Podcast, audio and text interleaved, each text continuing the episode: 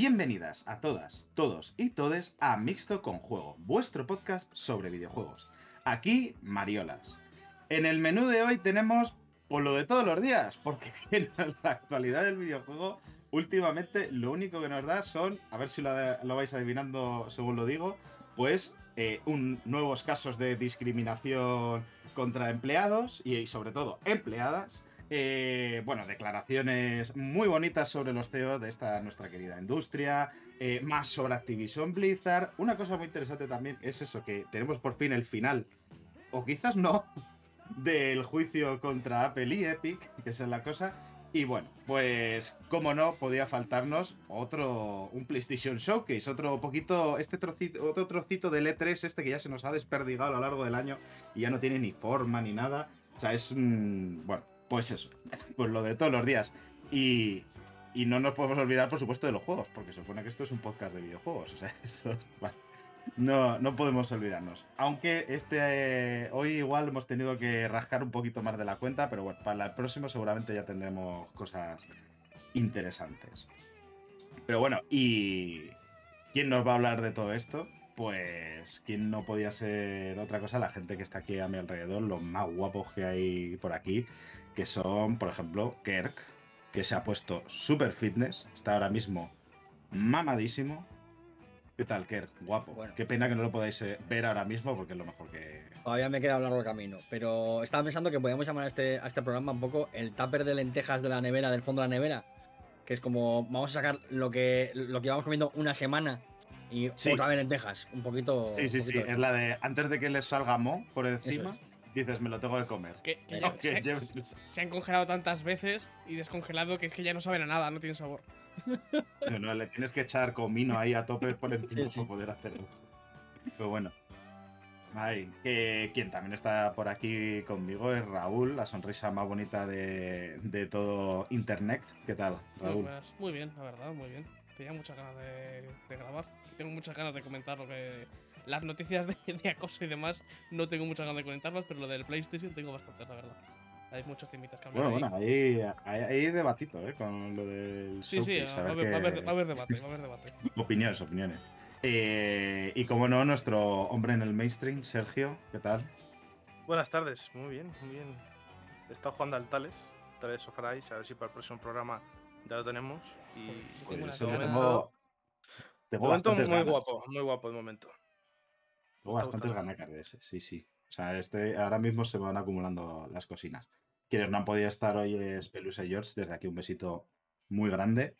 Y bueno, antes de entrar en materia, eh, me vais a permitir eh, promocionar un podcast que ya desde aquí llamo amigo de, de Misto con Juego, yo creo que a todos os va a gustar, que es eh, La guarida de Alberto Zaragoza, que es un podcast de fútbol americano. Para quien os guste este deporte. Yo soy bastante, bueno, eh, me he iniciado hace poquitos años, pero la verdad es que me gusta bastante.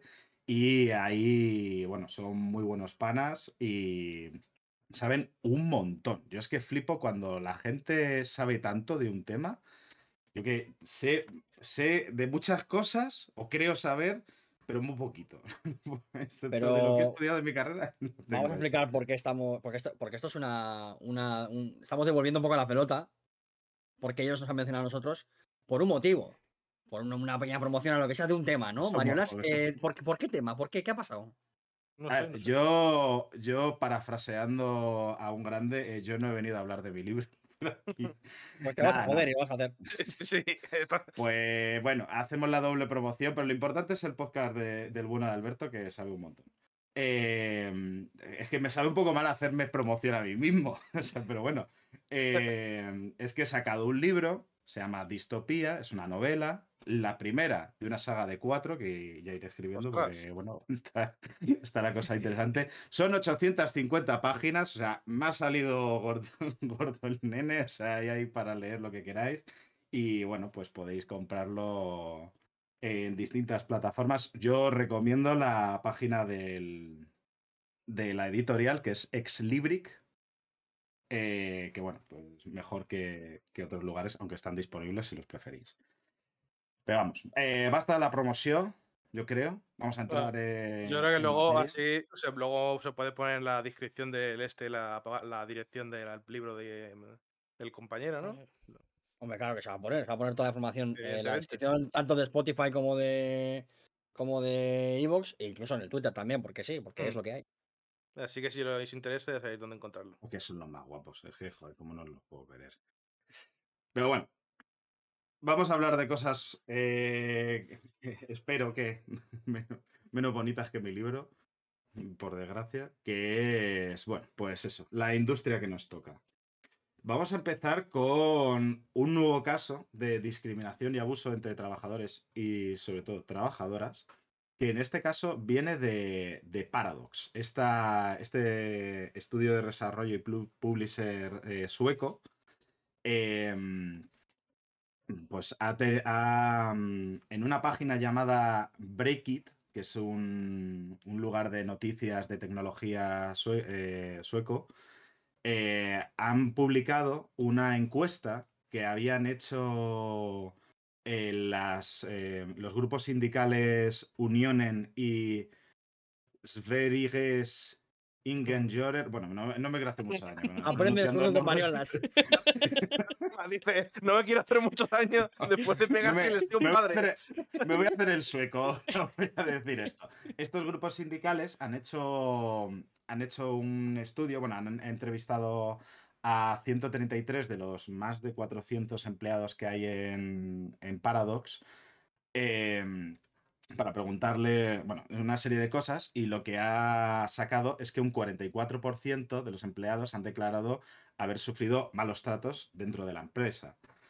Eh, de esto también es importante saber que un 26%, un, 26 de las personas encuestadas, unas 35, fueron mujeres y el 69% de ellas habían declarado tener este trato abusivo. Ahí los datos, la verdad es que no es por ponerme muy técnico, pero a ver, es un poquito extraño que tanta, tan pocas mujeres eh, hayan sido entrevistadas comparado con el resto.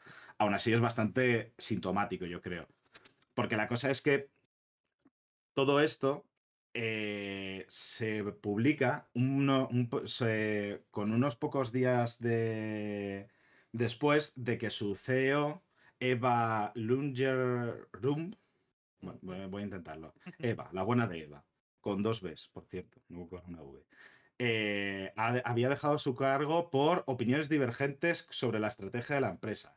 Y entonces, quien lo había eh, retomado, el nuevo CEO, es Fredrik Wester, que, que, había sido el anterior. O sea, había. Em, e, este tío había dejado Paradox eh, en en 2018 creo que fue, empezó la buena de Eva y ahora se ha ido, pues, y después ha salido esto. O sea, no, no hay que poner, señalar dedos, pero bueno, cosa pinta bastante feota por donde hay. Además, el bueno de Frederick eh, se ha tenido que disculpar, hace poquito se ha disculpado públicamente de, eh, en Twitter de un caso que tuvo que, que también fue como muy poco antes, cuando salió, eh, de que él se, eh, en 2018, un poco antes de que él dejase el puesto, salió este caso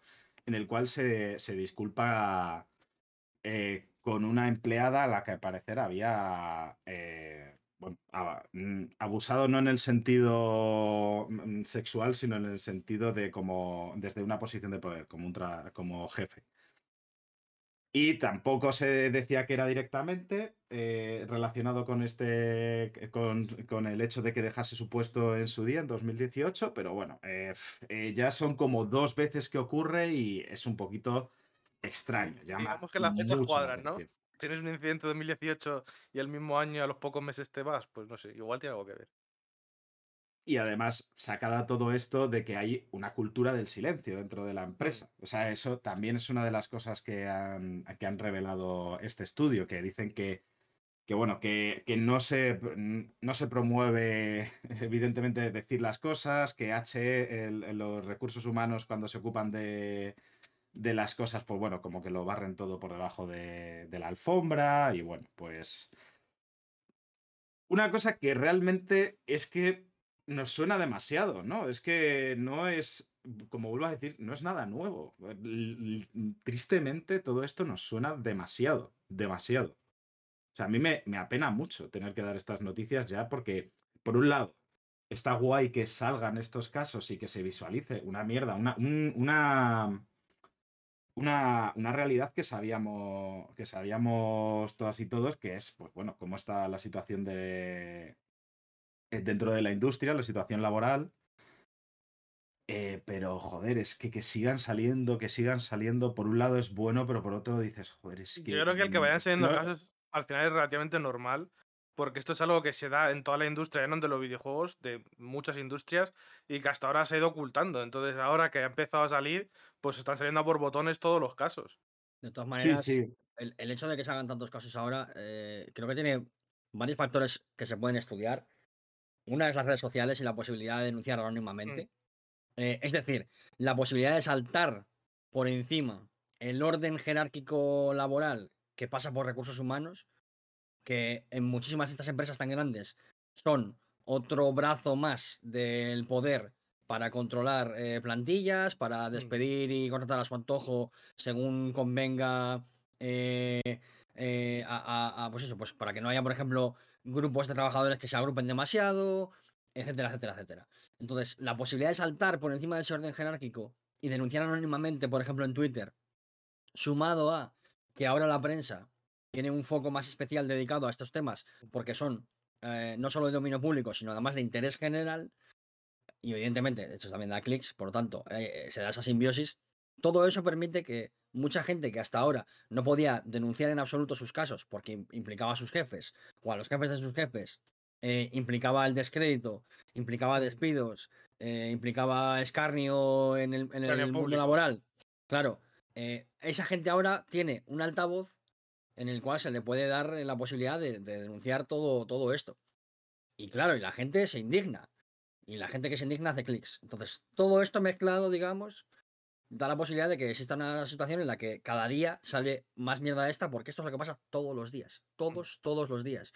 Entonces, lo que decía antes también de lo de las pocas mujeres que hay en la encuesta, a mí lo que me demuestra es que eh, algo que ya sabía, que es que la explotación laboral no entiende de géneros. Pero además existe un tipo de presión especial eh, que tiene que ver con las mujeres. Eh, con las mujeres o con, con, minorías como las, las, personas trans, etcétera, etcétera, etcétera. Entonces, eh, realmente quiero decir que esto es un reflejo de lo que pasa en el mundo y, la dinámica laboral no escapa ni, ni, a, ni, a, la familia, ni a la sociedad, ni a nada. O sea, está todo implicado, todo tiene que ver. Entonces, bueno, eh, la suerte es que esto cada vez se conoce más y que en principio, como sociedad, intentamos ponerle, ponerle arreglo. Lo malo es que sigue sucediendo, evidentemente. Y es que no hay mucho más que comentar. Las redes sociales, además, aparte para lo que has dicho tú, también sirve para encontrar a gente en una situación parecida. Pues muchas veces también la gente no denunciaba porque se sentían completamente solos en esta situación.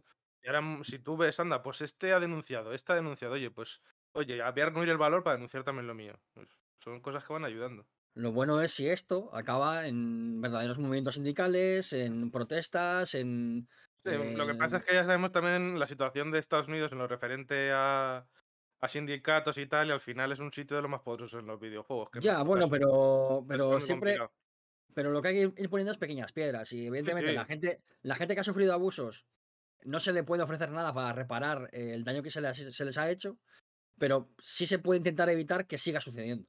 Mm. Entonces, en la medida que podamos reducir ni siquiera un 1% de todos los casos que pasan, ya es una victoria. Sí, sí, sí, evidentemente. Y que sea difícil no significa que haya que dejar la lucha. Claro, por eso digo que. Pero ya lo vamos a ver un, en un par de noticias que las empresas van a hacer todo lo que puedan para evitar estas cosas. Evidentemente, porque van a encontrar sus intereses, pero, pero el hecho de que. Eh, ya voy a lanzar con la siguiente noticia, con el compromiso de Mariolas. El hecho de que haya movimientos sindicales con la fuerza suficiente como para que una empresa quiera aplacarlos Significa que hay una voluntad de unirse, hay una voluntad de luchar por los derechos, hay una voluntad de cambiar la situación y eso es muy importante porque esa chispa inicial puede significar un verdadero cambio en la, en, eh, la industria del videojuego, aunque no sea un cambio que vaya a cambiar evidentemente el sistema capitalista.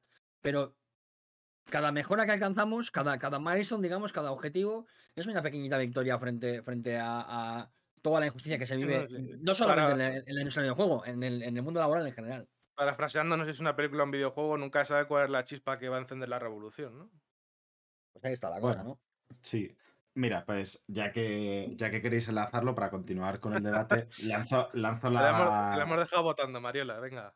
Eh, bueno, en realidad me habéis saltado otro, pero sí. eh, eh reordeno rápidamente la escaleta, que a mí no me importa, y vamos a hablar de una nueva. un, nuevo peldañito en la. En, bueno, en todo el tema de Activision Blizzard y, la demanda, bueno, la montaña de mierda que ha salido que, eh, para sorpresa, yo creo que de nadie que, supiese que esta gente había contratado al, bufete de abogados este de Wilmer Hale, que son Union Busters, pues ¿qué ha pasado? Que eh, la, em, la, Asociación de Trabajadores A Better ABK, que es eh, de Activision, Blizzard y King, que King, si no la conocéis, son los desarrolladores de Candy, Crush Saga. Candy Crush Saga, o sea, tampoco son pequeñitos. Eh, con la ayuda de la organización eh, Communication Workers of America, eh, ha, demandado una nueva demanda a Activision Blizzard por violar la National Labor Relations Act, también conocida como la Warner Act, ya aquí datitos de, todo, lo, que se pueda, que es porque están impidiendo, intentando impedir que se forme un sindicato. Es lo que pasa cuando, cuando de pronto, o sea, es eso, es la casualidad de que quien ha contratado un, bufete de abogados que se especializa en evitar que se formen sindicatos, ¡ah! sorpresa, intentan evitar que se forme un sindicato. Bueno, o sea, esto es como crónica de, una tragedia anunciada. O sea, es que estaba clarísimamente que algo así va a ocurrir. La cosa es que, bueno, pues eh, se ha visto y se está, se está denunciando.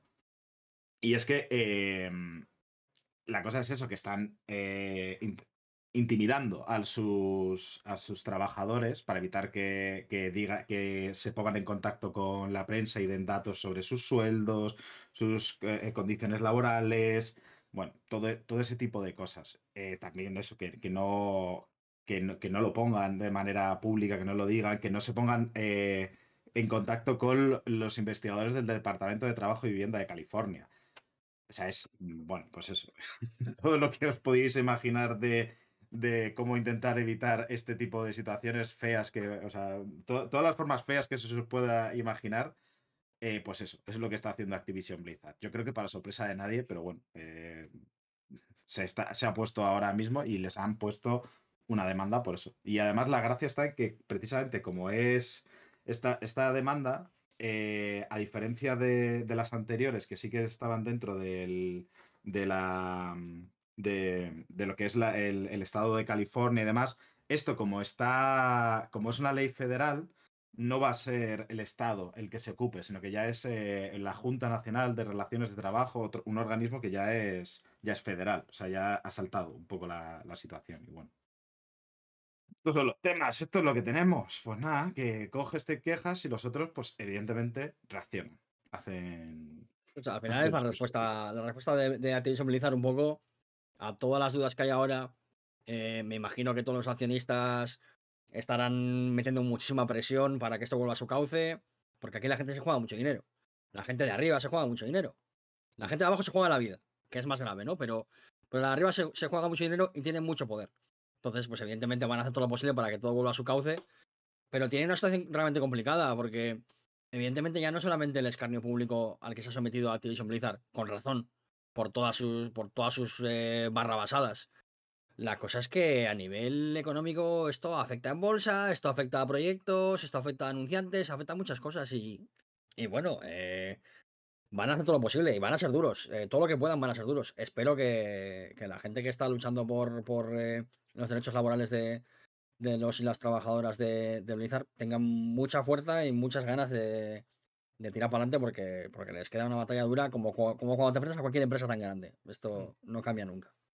Sí, porque ahora igual estarán más tranquilitos hasta que se vaya un poquito la atención de Activision, pero en cuanto haya un poquito de tranquilidad es cuando más, más cuidado tienen que tener los Y aparte tienen una batería de abogados que cobran muchísimo más que los, los, cuatro que estarán ayudando casi voluntariamente en, en, la cuenta esta de la situación esta mm. que es como casi como un medio sindicato que serán cuatro tíos que lo hacen voluntariamente porque, porque creen en un sentido de justicia. Estos tienen a lo mejor 15 de los mejores abogados del Estado eh, cobrando dos mil dólares la hora, por ejemplo, yo qué sé, algo así.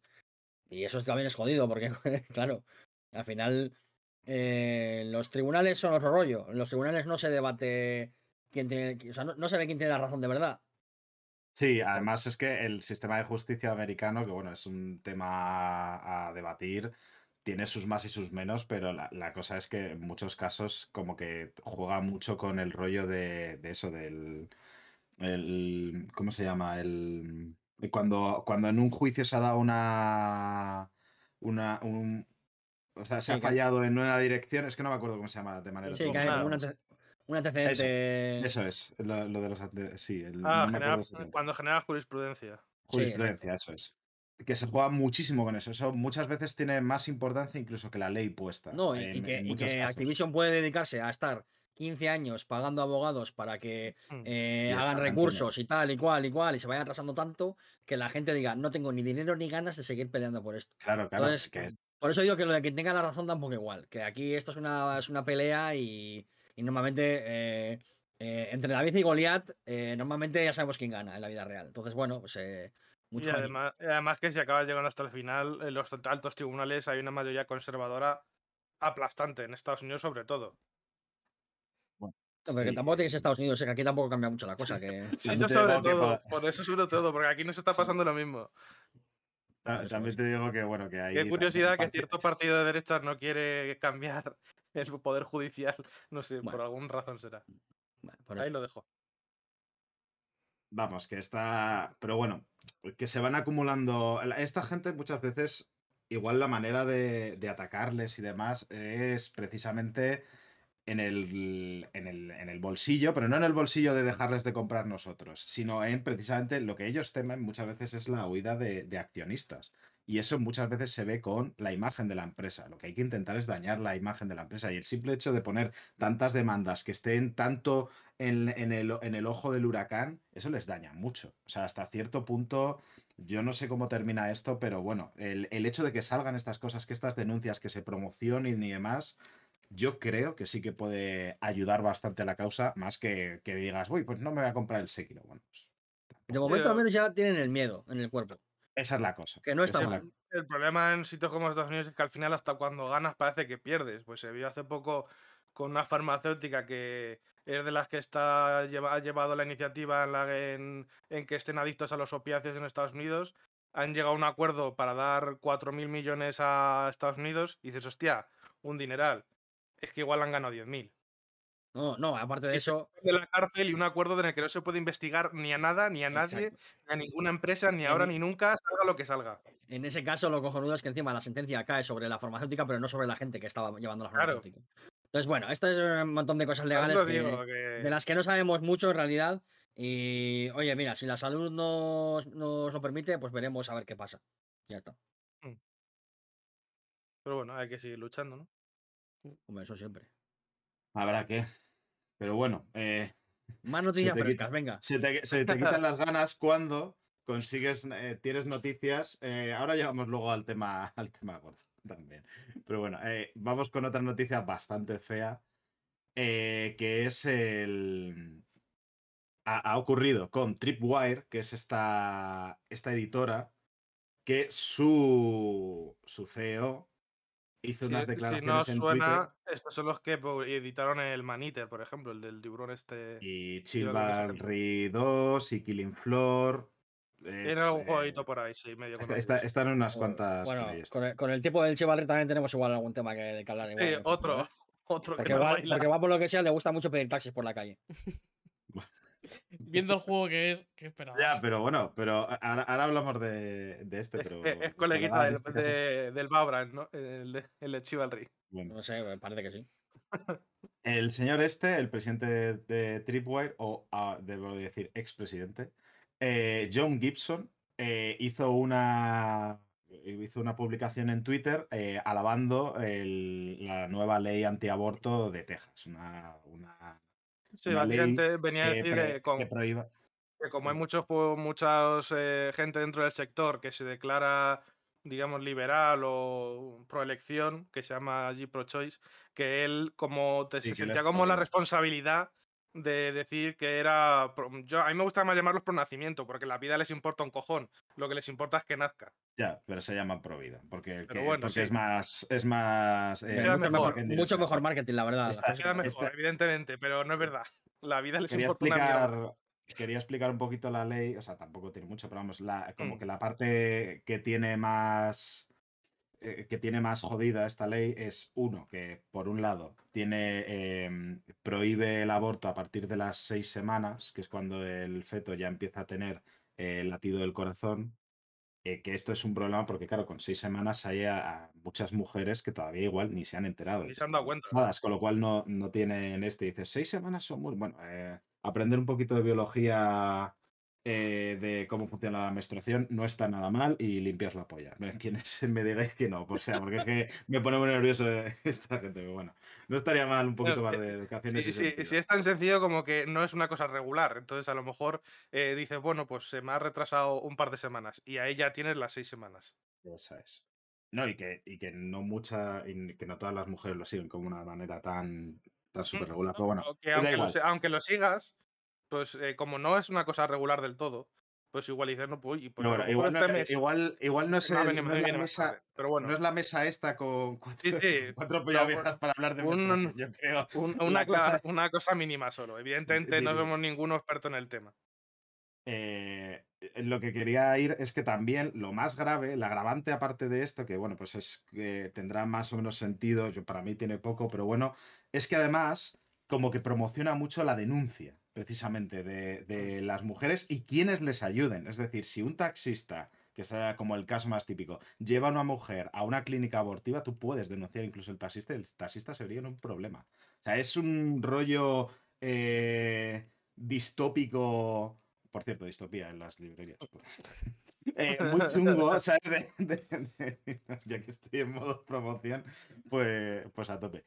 Em, es un rollo distópico de, de, gran hermano, de estarse vigilando los unos a otros, que es loco. O sea, es muy loco. Yo no sé si en esta está también, pero yo he leído en otras leyes que han sacado otros estados que hasta estaba prohibido irte a otro estado a abortar. Que si te ibas fuera del estado, abortabas y volvías, te metían en la cárcel. Creo que iban por ahí los tíos también, pero no me la he leído tanto. Pero vamos, estos son unos puntitos de estos. es que el problema con esto es que no es la primera vez, ni el primer estado. Es que hay un porrón que lo han intentado y que tienen leyes muy parecidas.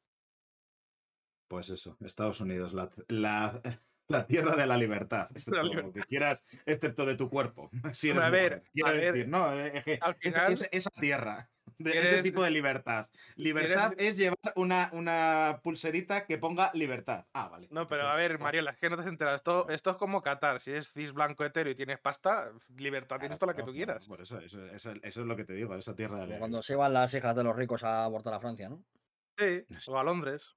Hmm. Y, y, aquí y aquí diciendo, no, es, pecado, Dios solamente es el único que puede quitar la vida. Bueno, toma por culo. Eh, el caso que este señor ha dicho en Twitter, eh, Dijo no me gusta lo políticamente correcto, voy a cruzar la raya, ¿no? Como Pablo Motos. Sí. Y, soy, transgresor. Eh, bueno, la cosa es que. No me, dejan, no me dejan dar mi opinión y tengo un programa de, en prime time durante 10 años. en este caso. Es que les están silenciando. Claramente, claramente. No está silenciando. en prime time, ¿eh? Es que. Claro, claro. Esta gente. Bueno, uy, no, no, quiero abrir ese melón. no, quiero, no quiero entrar ahí, porque igual. que luego me tengo que ir. eh, ¿Qué he quedado?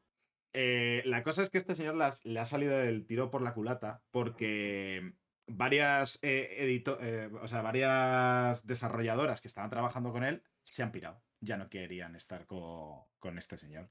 Entre ellas, por ejemplo, Shipwright Studios, que es eh, los que han trabajado en Chivalry Maniter, además, eh, lo escribieron diciendo, oye, que aunque tus políticas sean las tuyas, eh, no, y hemos estado trabajando muy bien con esta gente, pues no sentimos que esto sea nuestra, por donde debemos de ir, y han dejado de... han cancelado los contratos que tenían en el momento. También no, espera, perdón.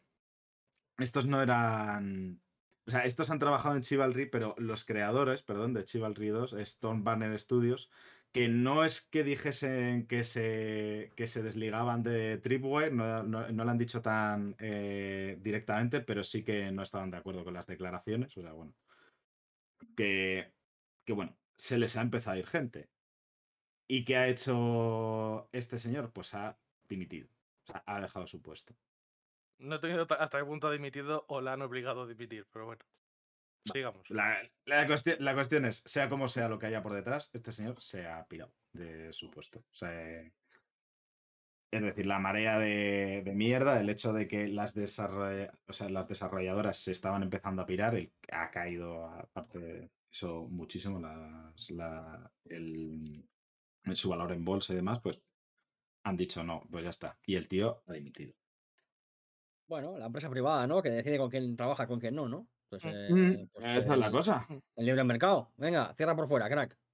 o sea, al final, a lo mejor algunos de estos CEOs de las otras empresas que se han ido, a lo mejor están de acuerdo con él, pero saben que este tipo de declaraciones son malas para el negocio. Y han dicho, claramente, eso pasa muy a menudo, vaya. De, claro, claro. Pues nadie dices esto. aunque esté de acuerdo contigo, cortar relaciones por mi propio pues ¿Sabes, sabes, sabes, ¿Sabes para qué son más este, este, tipo de cosas? Para las mujeres que, por ejemplo, eh, arriesgan su vida porque no les dejan abortar. Esa, esa, para esa gente es mala. Entonces, lo demás, lo del marketing y tal, me, me, chupa tres pingos. Eh, has abierto la bocaza eh, con las consecuencias que tienen. Lo mismo que si yo abro la bocaza delante de un policía, pues igual me llevo un porrazo. Mm. Pues chico, pues eh, haber cantado una seta en vez de decir la cosa que has dicho y ya está, y fuera. Además, con tu cuenta, con tu cuenta donde te pones eh, en la bio CEO de no sé qué, pues eh, mm. si es que eres bobo, eres bobo, chico. Yo no, Y, que ha habido gente que diciendo, no, es que no hay que echar a una persona de la empresa porque, por lo que diga. Es que en el momento en el que tú ligas el yo soy desarrollador y como nadie habla de este tema, yo me posiciono como desarrollador, estás ligando tu puesto de trabajo a tus opiniones. Si, es que te, estás, poniendo tú mismo la diana. Que esa gente, que esa gente que dice que no hay que mezclar lo que tal, que cuando se, han cuando se han trabajado en una empresa, vayan a Twitter y pongan, mi jefe en la empresa tal es un cabrón. Y a ver qué les pasa. A ver si se creen que, que las empresas no monitorizan nuestras redes sociales para despedirnos. Porque igual se creen que no pasa. Pues si te crees que a ti no te van a echar porque pongas malas cosas de tu empresa, eres un iluso. Entonces, eh, chico, yo que sé, a lo mejor si un programador X que de los que está picando código ahí en, la, en el sótano dice, pues yo soy pro aborto o soy antiaborto, pues a lo mejor a esa persona no le pasa nada. Porque tiene una cuenta personal por ahí que ni se sabe de lo que trabaja. Pero si tú como CEO, en la cuenta con que pone CEO y que tú dices, yo soy desarrollador y opino esto, pues es que no te dejas a ti mismo sin salida. Bueno, o sea, lo que te he dicho, a ver cantado unas saetas, que no hay más. Pero bueno, que yo por lo menos lo que quiero decir es lo único bueno que ha salido dentro de esto es que ha habido ya varias asociaciones y ONGs y tal que han dicho que a cualquier persona que la denuncien por ayudar o por abortar o por lo que sea, que va a tener apoyo económico y legal. O sea, por lo menos. de locos. Gente buena existe todavía en el mundo, ¿no? Un poquito de esperanza hay que tener. Eh, sí, un poquito de esperanza parece que hay en el mundo, pero bueno, luego tenemos noticias, tenemos noticias, siguen saliendo estas noticias, así que al final, joder. Ay, no, es que no me quiero poner pesimista, pero es que estoy en, una época, una época un poquito extraña. Hay cierta noticia de la cual igual eh, escucháis al final del podcast, ahí poniendo el este para que se escuche entero, que me toca muy de cerca y que me ha dejado un poco reto, un poco tocado. para todas estas cosas. Eh, quien también se ha quedado tocado, bueno, noticia para quedarse tocado, es eh, la resolución del juicio de Apple contra Epic. Que, bueno, se ha resuelto. A ver, mm, debo decir que. La manzana contra el pico. Sí, la manzana contra el pico, a ver quién, quién lo hinca. Eh, la cosa es que esta es en la resolución dentro de la Corte del Distrito Norte de California. O sea, luego este juicio está demandado en Europa, en otros lados. O sea que eh, todavía, todavía queda para bastante. Tenemos, tenemos saga con esto. O sea, hay. Es la resolución y no. y aquí es el final de la fase 1. Sí, este es el episodio 1. La, cuestión es de, hay gente que dice que ha ganado Apple, hay gente que ha ganado, dice que ha ganado Epic. ¿Vosotros qué opináis? Epic no ha ganado nada. Ya te digo yo. O sea, Epic no ha ganado una mierda. Epic ha ganado una de las una de las cosas y el resto se las ha llevado Apple. Aquí los únicos que ganan son los abogados, como he visto en un comentario por ahí. Eh, aparte que esto todavía queda recurrir, tal, no sé qué. Pero vamos, o sea, Apple no tiene ni que reintroducir eh, Fortnite en su, en su tienda. Eh, no tiene ni por qué ofrecer como pasarela de pago de Epic en primera plana. La puede esconder donde salga el, del cabolo. o sea, no, no está obligada prácticamente a nada. A nada. Creo que es algo así como enlaces para pagar con otros y cosas y ya está. Y, para si, Epic, si Epic se considerase ganadora de este juicio, no recurriría. Pero es que ha ganado una de las cosas frente a perder el resto. Hombre, la que ha ganado es bastante potente. O sea, no era, no era un punto. pero ¿qué es lo que te dice que, que, que igual te la puedes meter debajo de 18 carpetas y tienes que clicar 20 veces para pagar a través de Epic. Y el Apple te lo pone el primero. Haces clic, pagado, ya está. Y lo lleva Apple. Bueno, eh, la cosa es que, eh, bueno, la que lo que ha conseguido Epic es que eh, la App Store va, va, a tener que permitir pagos externos antes de 90 días. O sea, desde que. Sí, pero lo que te digo, que no le, no le obliga a, prácticamente nada más que a que exista la posibilidad. Pero todas las demás demandas que son las importantes, por ejemplo, la de monopolio, la de Monopolio la ha perdido. Esa es la, a mí me parece la, la, gorda, que la gran victoria de Apple. O sea, esa es la. Aparte, también era un poco exagerada. a ver, Epic, precisamente, precisamente por eso, porque no ha conseguido eh, el punto de, la ley antimonopolio, no lo ha conseguido ganar Epic.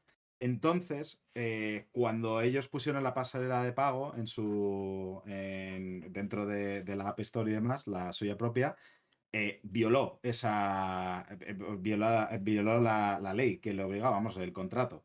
Y entonces va a tener que pagar la estimación del 30% de las ganancias de ese tiempo, que son 3,65 millones de dólares, que tampoco es tanto. hablar de esta hora es un poco con todas las reclamaciones y tal que va a haber.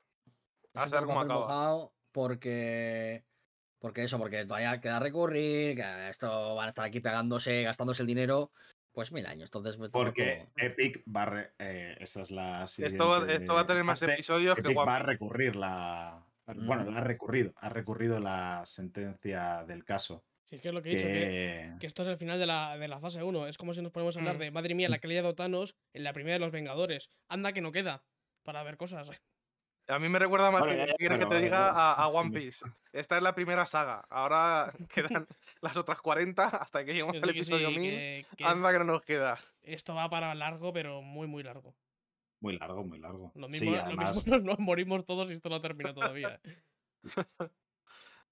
Bueno, pues oye, pues no sería una mala. ¿Qué acaba antes? ¿One Piece o los, o los juicios de Apple contra One Piece está para terminar ya, ¿eh? Eso lo ha dicho. Sí, sí. Echiro Oda lo dice, que ya está, que ya está en la fase final. Eh, sí, claro. Que es, igual, que es igual son dos, tres años igual más. Igual son cinco o seis años, ¿no? Pero bueno. Yo, yo contento.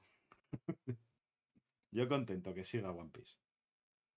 Eh, pero este no. Bueno, este, este juicio que se hunda las dos. Eso es lo que yo quiero. Ese es el resultado bueno, del juicio, sí, sí. Eso, eso, está muy bien. Que hubiese dicho, pues aquí, la. ¿Cómo se llama esta señora? Eh, Ivonne González Rogers, la jueza, que diga, pues aquí, aquí disolvéis estas cosas. Las dos empresas se toman por culo. Buen nombre, Ivonne González Rogers. Y que dirija ambas empresas el señor Plátano. Hala, listo.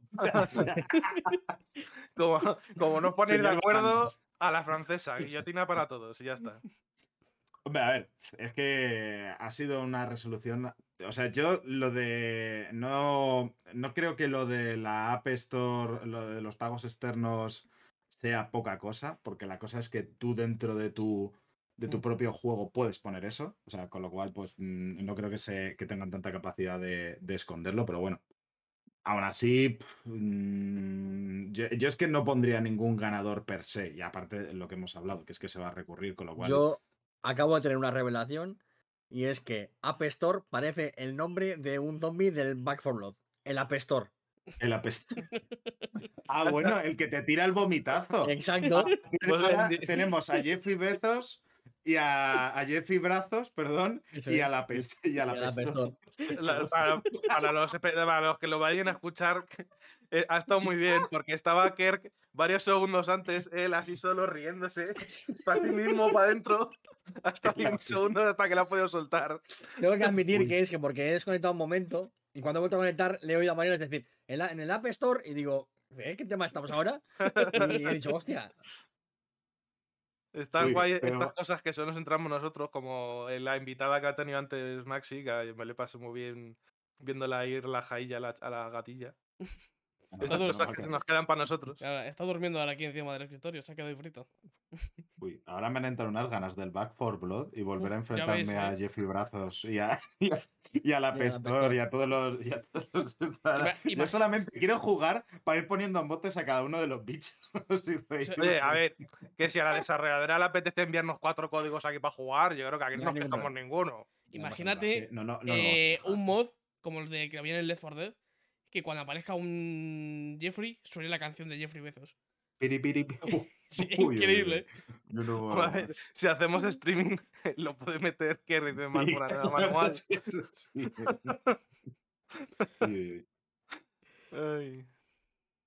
Ah, muchito de agua. Y vamos a la siguiente noticia, ya la, la, última antes de meternos con el showcase. La verdad es que está. De lo gordo, antes de lo gordo. Buen ritmo.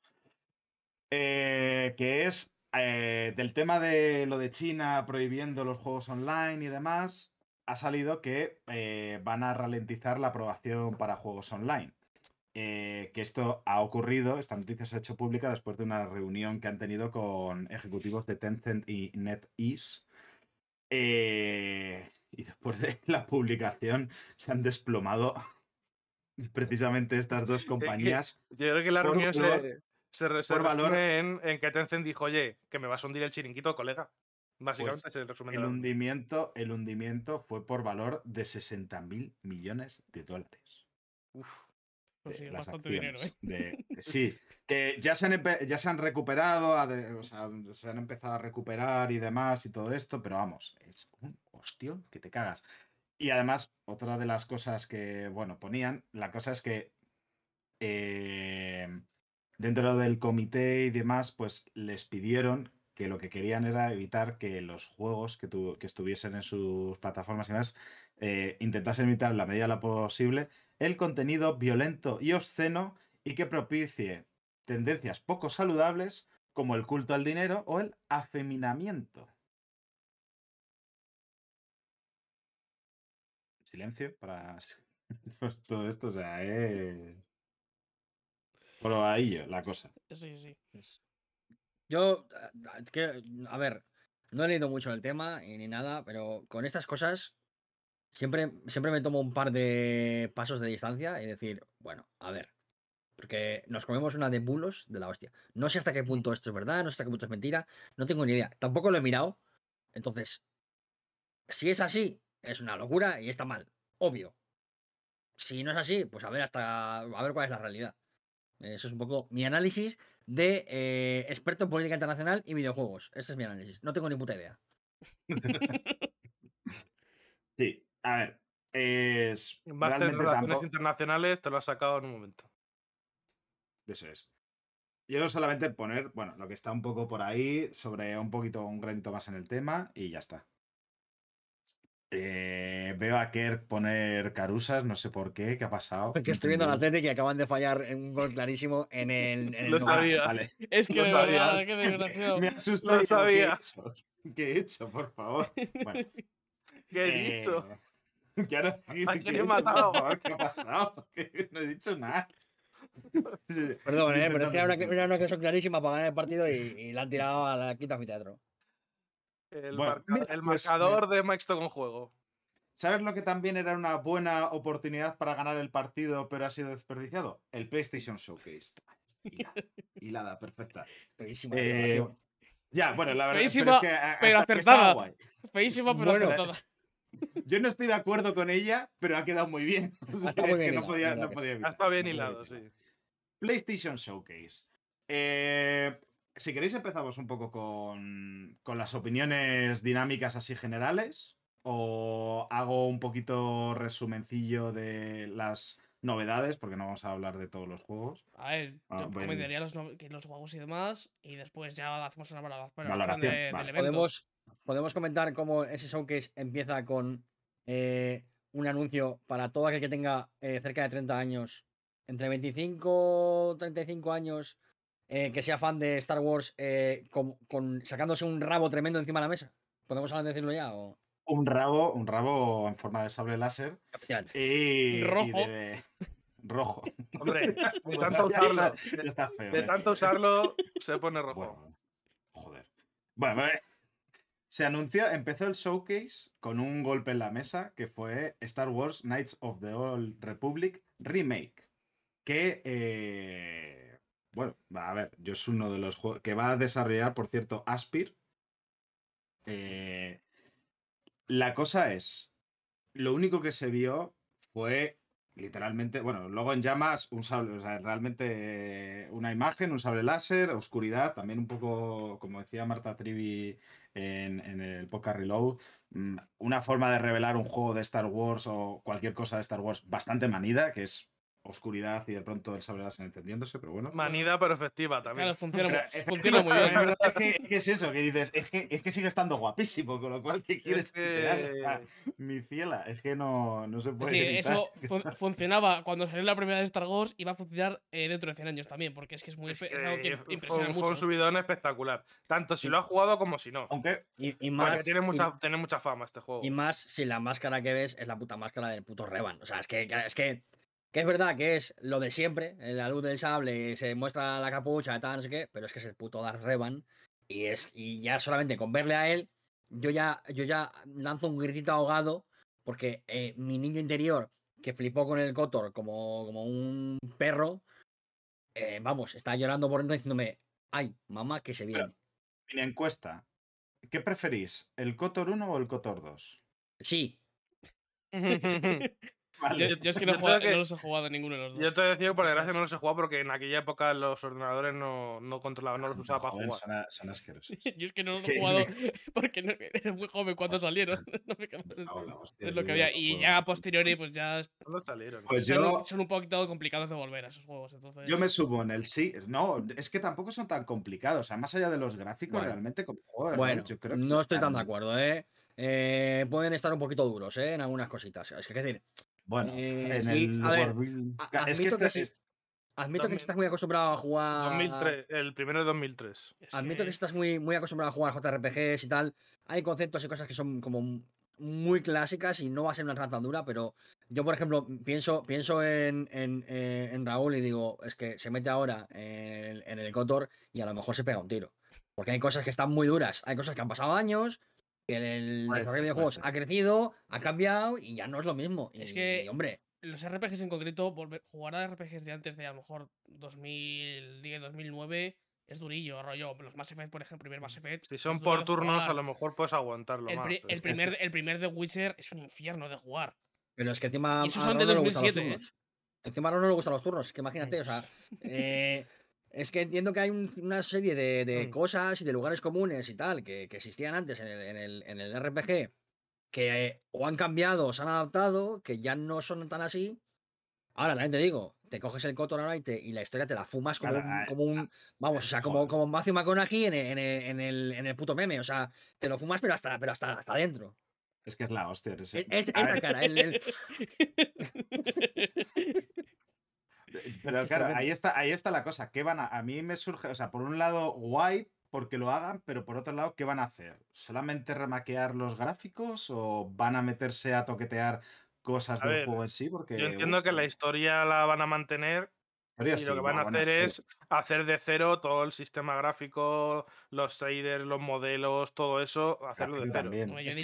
mi cuestión es si van a tocar la jugabilidad o no. Yo, entiendo que no. Yo entiendo que lo mínimo para ajustarlo a los tiempos actuales. No, yo creo que no, yo creo que van a tocar bastante. Yo creo que va a ser.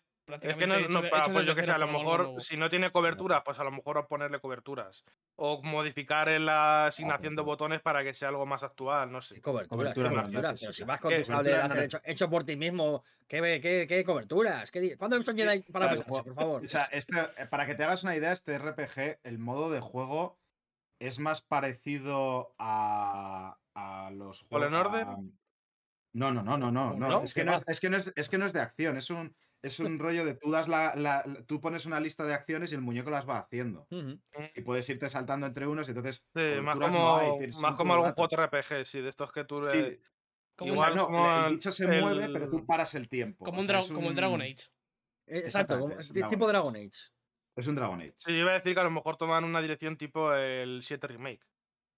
Que a mí me da igual lo que hagan porque yo siempre puedo coger, ir a Steam y bajarme el coto otra vez y fumármelo entero como Matthew McConaughey de nuevo. Es que yo, creo que me estaba confundiendo con las coberturas, yo me estaba confundiendo con otro ah, de Star Wars antiguo que me bajé en su momento y lo jugué un poquito, que ibas un rato con pistola y podías elegir ir con pistola o ir con espada. Será por el Jedi Knight. El Jedi Knight o sí, que alguno de estos. Es que hay, tantos. Muchísimos. alguno de estos, sí. Me he confundido con alguno de esos, sí. Por resumir un poquito, que nos atrancamos en el primer juego. Foto remake, eh, venga, ok, sí, para Bien, bien, a ver qué pasa. A mí este es, para mí este es el, anuncio de la, de la, conferencia. Fue el momento de subirme a la silla y fue nada más empezar, ¿eh? Para mí no. Pero... Para mí este es el, que más me, me, emocionó.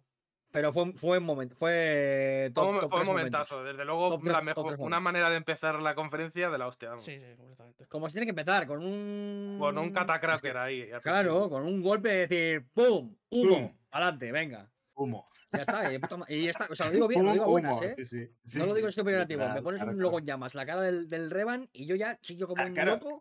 ¿Qué, es mejor? ¿Terminar con un logo en llamas o empezar con un logo en llamas? Las dos. Exacto. Sí, de nuevo. Sí. Empiezas con humo y terminas con. Y es que eh, lo, lo, pensé y a, a mí esta, este, este tipo de conferencias me tienen como la estructura que yo llamo de sándwich invertido, que es jamón, jamón, o lo que te guste, y luego pan en medio, que el pan es lo que, pues tampoco, lo, nos lo vamos a saltar porque tampoco. Había, había hablar del 7 a 5 no me apetece una mierda. Había una peli o algo de eso que era jamón jamón, ¿no? Sí. Sí. sí eh, lo siguiente que sacaron. Eh, por eso te digo. Fue el bayoneta que nadie pidió, pero quizás todos esperábamos, que es Project If. Que es. Eh, pues, conocido como Plagioneta.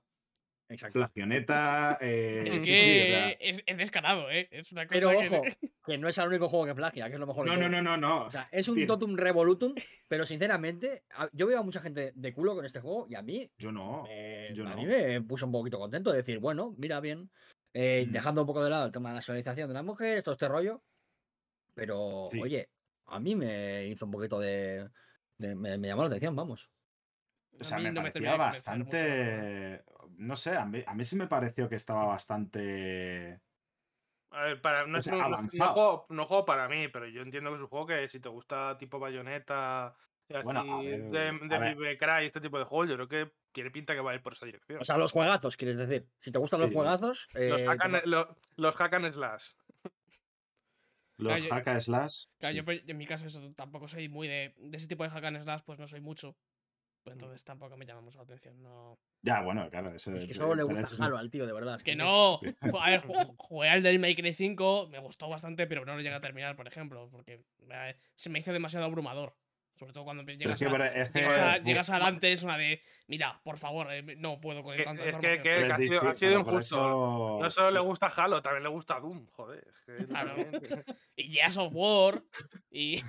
Y, no tiene un señor, un señor rudo portando armas gordas, a Raúl es como la de, Esto es una pérdida de tiempo. Eh, a, Raúl, a Raúl solo le gustan las armas gordas. Raúl, si está Phil Spencer detrás de tu, de tu silla apuntándote con una pistola, papadea dos veces, por favor. Bueno, no, lo tiene en el armario desnudo, atado, ¿sabes? A David Carradine. ¿Qué es lo que sabemos? A ver, a mí, yo no es que pueda tenerle mucha gana, porque es verdad que, a ver, eh, con los hack and slash se necesita un tipo de fineza que, que bueno, em, no todo el mundo tiene. Y por ejemplo, Platinum últimamente, para mi gusto, mm, mm, casi ha perdido un pelín el mollo. Pero, joder, eh, me ilusiona verlo, me ilusiona que vayan por ese lado. Y lo que he visto, pues a mí no me... O sea, sí, este, es muy descarado lo que, en lo que se basa pero bueno, igual la cosa está chula, no sé. Y a falta de bayonetas buenas son proyectivos. Si es que, joder, es que no tenemos nada. Mi reacción se puede resumir en el momento en el que eh, Rachel en Friends hace un postre en el que se le pegan dos hojas Y, y Joey dice, a mí me gusta porque lleva cosas que me gustan. En plan, la mayonesa me gusta, la carne me gusta, los espaguetis me gustan. ¿Cómo no me va a gustar todo esto? Pues claro, pues es un poco esto. La mezcla rara, bueno, me va a gustar, pues probablemente sí, porque, porque me pones una música a lo Nier y me pones unas hostias a la bayoneta y pues voy para adelante. Y, y, un estilo así muy Devil May Cry, ¿qué es eso? Es que es como la dejo de ese más. Me pones la, la, Estación Internacional Espacial eh, rodeada con una especie como de, de ángel, de, de, bíblico, de rollo bayoneta y, con, con, un coro a lo, a lo, Nier y yo me tiro de, de cabeza como un loco. Sí, sí, es que está, no sé, a mí lo que se vio estaba bastante guay. A ver luego cómo es, pero bueno. Eh, lo, bueno que se vio después, me voy a saltar el Tiny Tinas porque ya lo conocemos. y, además, porque Tiny Tinas está, cogiendo un tufillo, a Deathloop de que nos lo vamos a comer en todas las eh, conferencias habidas y por haber hasta que salga. Yo solo quiero ya lo estoy cogiendo manía. Una, una cosa pequeñita del Tiny Tinas es que yo me acordaba que había una canción de Baby Metal en uno de los trailers, pero no me acordaba de qué juego era. Era el Tiny Tinas. no tengo nada más que decir. Y si a mí no me importa que lo metan en todas las conferencias, sí siempre van a poner una canción de Baby Metal, ¿eh? Eso es verdad. Hombre, a ver, sí, sí, bueno. Ese ratito que esté Baby Metal, por lo menos te lo pasan bien. Claro. Que ya tengo, ya tengo canción que voy a poner para, para el intermedio. Es verdad. Por, bueno, pero el importante fue que pudimos ver por fin eh, gameplay bastante, ya bastante extendido de Forspoken. Eh, yo, mi pregunta es, eh, ¿cuántas ganas le tenéis a este juego y por qué son la inmensidad hecha mm, ganas? A mí me, llama bastante, hay que ver un poco más. Y yo tengo que decir que, me, no sé si soy yo, pero me pareció que los modelar de las caras con respecto al resto del juego se veía un poco puff. Tengo, tengo que decir una cosa sobre eso, porque es verdad que en el tráiler, eh, cuando lo vimos en directo, em, yo lo comenté también que las caras estaban un poco pochas, que había mm. algunos modos tal, pero cuando volví a ver el tráiler en 4K em, en YouTube, puede ser también la compresión. Estaba, bastante mejor de lo que parecía en el momento del directo. No sé si fue la compresión, no lo sé, pero es verdad que. Pero por lo demás, ese movimiento, ese fluidez de los movimientos, cuando va alisándose... Es que es eso. ¿A quién le importan las caras? Volando, volando por el espacio con chispas como doradas ahí saliendo por y la tía ahí moviéndose ahí de puta. Está muy guapo el movimiento. Y, los escenarios esos con distancia dibujado infinita. ¿Qué cojones es eso? Es increíble. Se veía de pelotas en todo, todo, todo. se veía genial. Me alegra mucho que por fin eh, el Luminous Engine esté como dando, enseñando un músculo, porque es un motor que cuando, cuando Square lo, lo mostró, hizo una demo eh, con un señor mayor con el pelo y tal, cambiando todo al vuelo y tal. Y, la verdad es que nos impresionó muchísimo, pero luego cayó un poco en el olvido porque dio bastantes problemas, no se adaptaba bien a los desarrollos y tal. Y, parecía que era un motor que iba a estar un poco ahí. Eh, a medio gas. ¿En el 15, puede ser? ¿El que usaron en el Final 15? Creo este, que sí, ¿no? Sí, pero es que muchas veces han ido usando diferentes motores o diferentes herramientas eh, adaptándolas y tal, porque el, el, el Luminous parece que da un poco de guerra. Y parece que por fin Ahora con este Forspoken ya es un motor que ya. el truquillo ya. Que es mucho más usable, que es. Y, vamos, es que el tema de, de la iluminación, de, de lo, eso, la distancia de dibujado, de los escenarios, o sea, los escenarios se ven de locos. Se ven de locos. es que además es algo que ya se vio en el Final Fantasy XV, que es que lo de los escenarios era de, mm. lo tan impresionante ya en ese juego y en este parece que va un paso más allá, aprovechando la nueva generación y demás. Por eso decía que, me alegraba un poquito que por fin el Luminous tuviese como un juego insignia, digamos, para mostrar músculo, porque, porque me daba un poco de pena que estuviese ahí como a medias y parece que por fin va a tirar para adelante y, ¿El 16 va a ir también con esto o va con Real? Creo que va con el Luminous también. Ahora no estoy seguro. ¿eh? Estoy, hablando de memoria y no estoy seguro del todo. ¿eh? Los que sí estaban con el Unreal eran los remakes del 7. No sé si lo estaban haciendo con un Unreal Engine. Es igual, es que, es que da igual. Es que sí, si, también un Real Engine 5 es una cosa que no tiene sentido. Es, que, es que me, me, gusta mucho que antes había como una especie como de, de supremacía de un par de motores eh, gráficos, que era un poco lo que iban todos los juegos, y ahora eh, cada estudio puede más o menos permitirse sacar sus cosillas aparte tal, y hay como mucha más variedad y, todos son muy buenos, todos funcionan muy bien para algunas cosas y eh, menos cuando EA hace el el Frostbite este y no le sirve para nada, pero eso es otra cosa. Joder, Frostbite para, para shooters es increíble. Sí. cuando lo quieres meter a todos tus estudios y no lo sabes usar o no tienes herramientas claro, claro, el, problema es cuando le quieres meter un inventario, ahí ya explota. Claro, claro, ahí, está el problema. Pero, pero para los Battlefield, los Battlefront va, va perfecto, es que es un motor pensado para hacer sus juegos. Los Battlefront se ven de pelotas. Que, el hecho de que haya muchos, muchos más motores, que no tenga que haber como un par de motores gráficos como muy generalistas que tengan un poco de todo, que los hay todavía, pero y está bien, pero que haya cada vez más motores como muy específicos de cosas y se puedan utilizar mejor y, y haya cada vez más capacidad de, usar esas herramientas y los resultados sean juegos que se ven cada vez mejor. Es que hoy en día da igual casi el motor en el que vaya que se ve de pelotas. a, mí lo que me fascina de, del Forspoken es que el movimiento se veía tan fluido. Sí, la fluidez es lo que más destaco para mí. Y que va a ser. Y es que yo lo veo moviéndose. Y que moverte va a ser tan divertido. Y yo. Me recordó a cuando te pones a jugar al Spider-Man de Insomniac. Literalmente, sí, sí, justo. Igual te apetece solo darte un paseo y estar volando con los poderes. Simplemente, o sea, en estos juegos que el movimiento tiene pinta, en este caso tan divertido, o en el caso del Spider-Man, ponme todos los iconitos que te dé la puta gana en el mapa porque voy a ir a recogerlos todos porque el simple hecho de ir es súper divertido.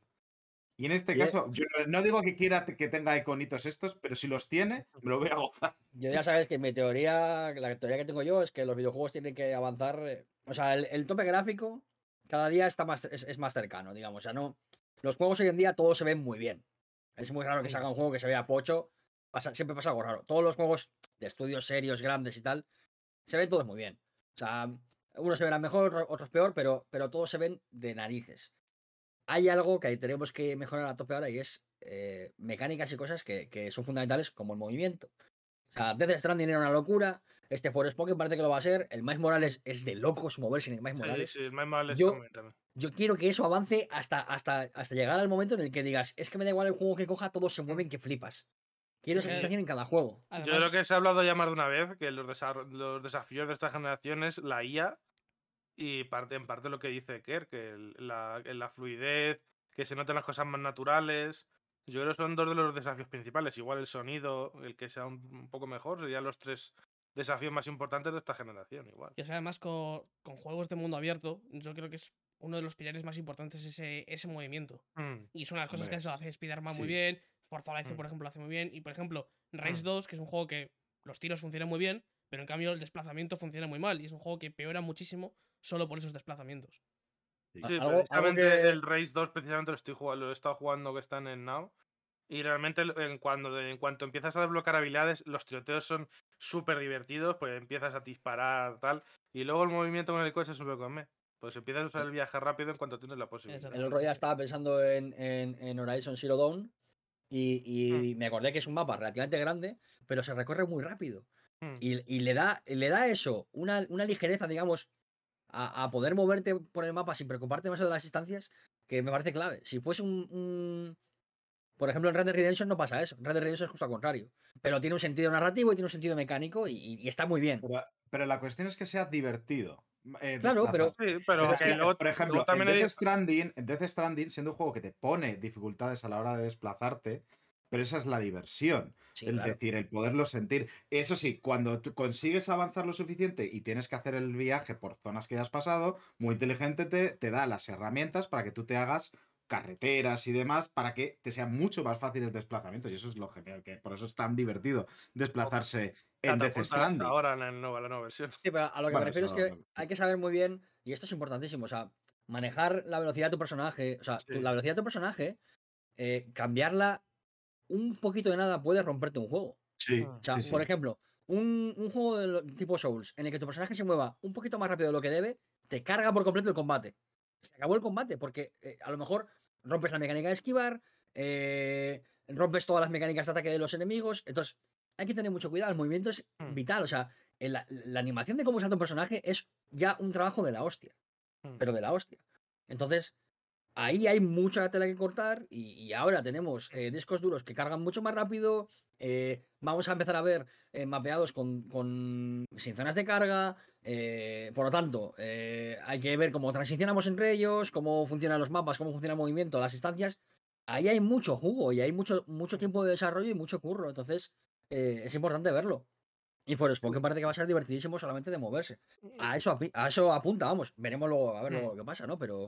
también y los combates, ¿eh? También parece que van a estar bastante eso guapos. Hay que ver más, eso hay que ver más, ¿eh? Porque hemos visto muy poquito. Sí, sí. me quedaron ganas de ver el, de ver el HUD un poquito también. Mm. Porque es verdad que se veía todo muy limpio, muy bonito. Y a lo mejor Seguramente puedes activar, puedes de activarlo. al juego puede haber mucha diferencia. Claro, quiero ver cómo me vas a mover la pantalla y porque luego lo bueno hay gente es, que lo bueno es que te, pone, te pone mil cosas en el HUD, ¿sabes? Cada vez tenemos más ejemplos de cómo hacer bien las cosas en cuanto al movimiento por el mapa. Por ejemplo, el Ghost of Tsushima es otro que, en mi opinión, lo hace muy bien.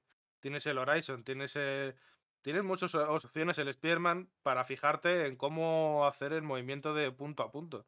Que no sea simplemente como ha sido toda la vida de ir a B y ya está. Que es el problema, por ejemplo, del Race en la mayoría de los casos. Pero eso es algo que, se está avanzando muchos estos años y yo creo que cada vez se va a notar más. De que no haya estos, puntos muertos de ir a un sitio a otro y que todo sea. Todo, todo lo que. cada minuto que dediques al juego sea contenido, algo que te, te da algo. Claro. No haya, tiempos muertos.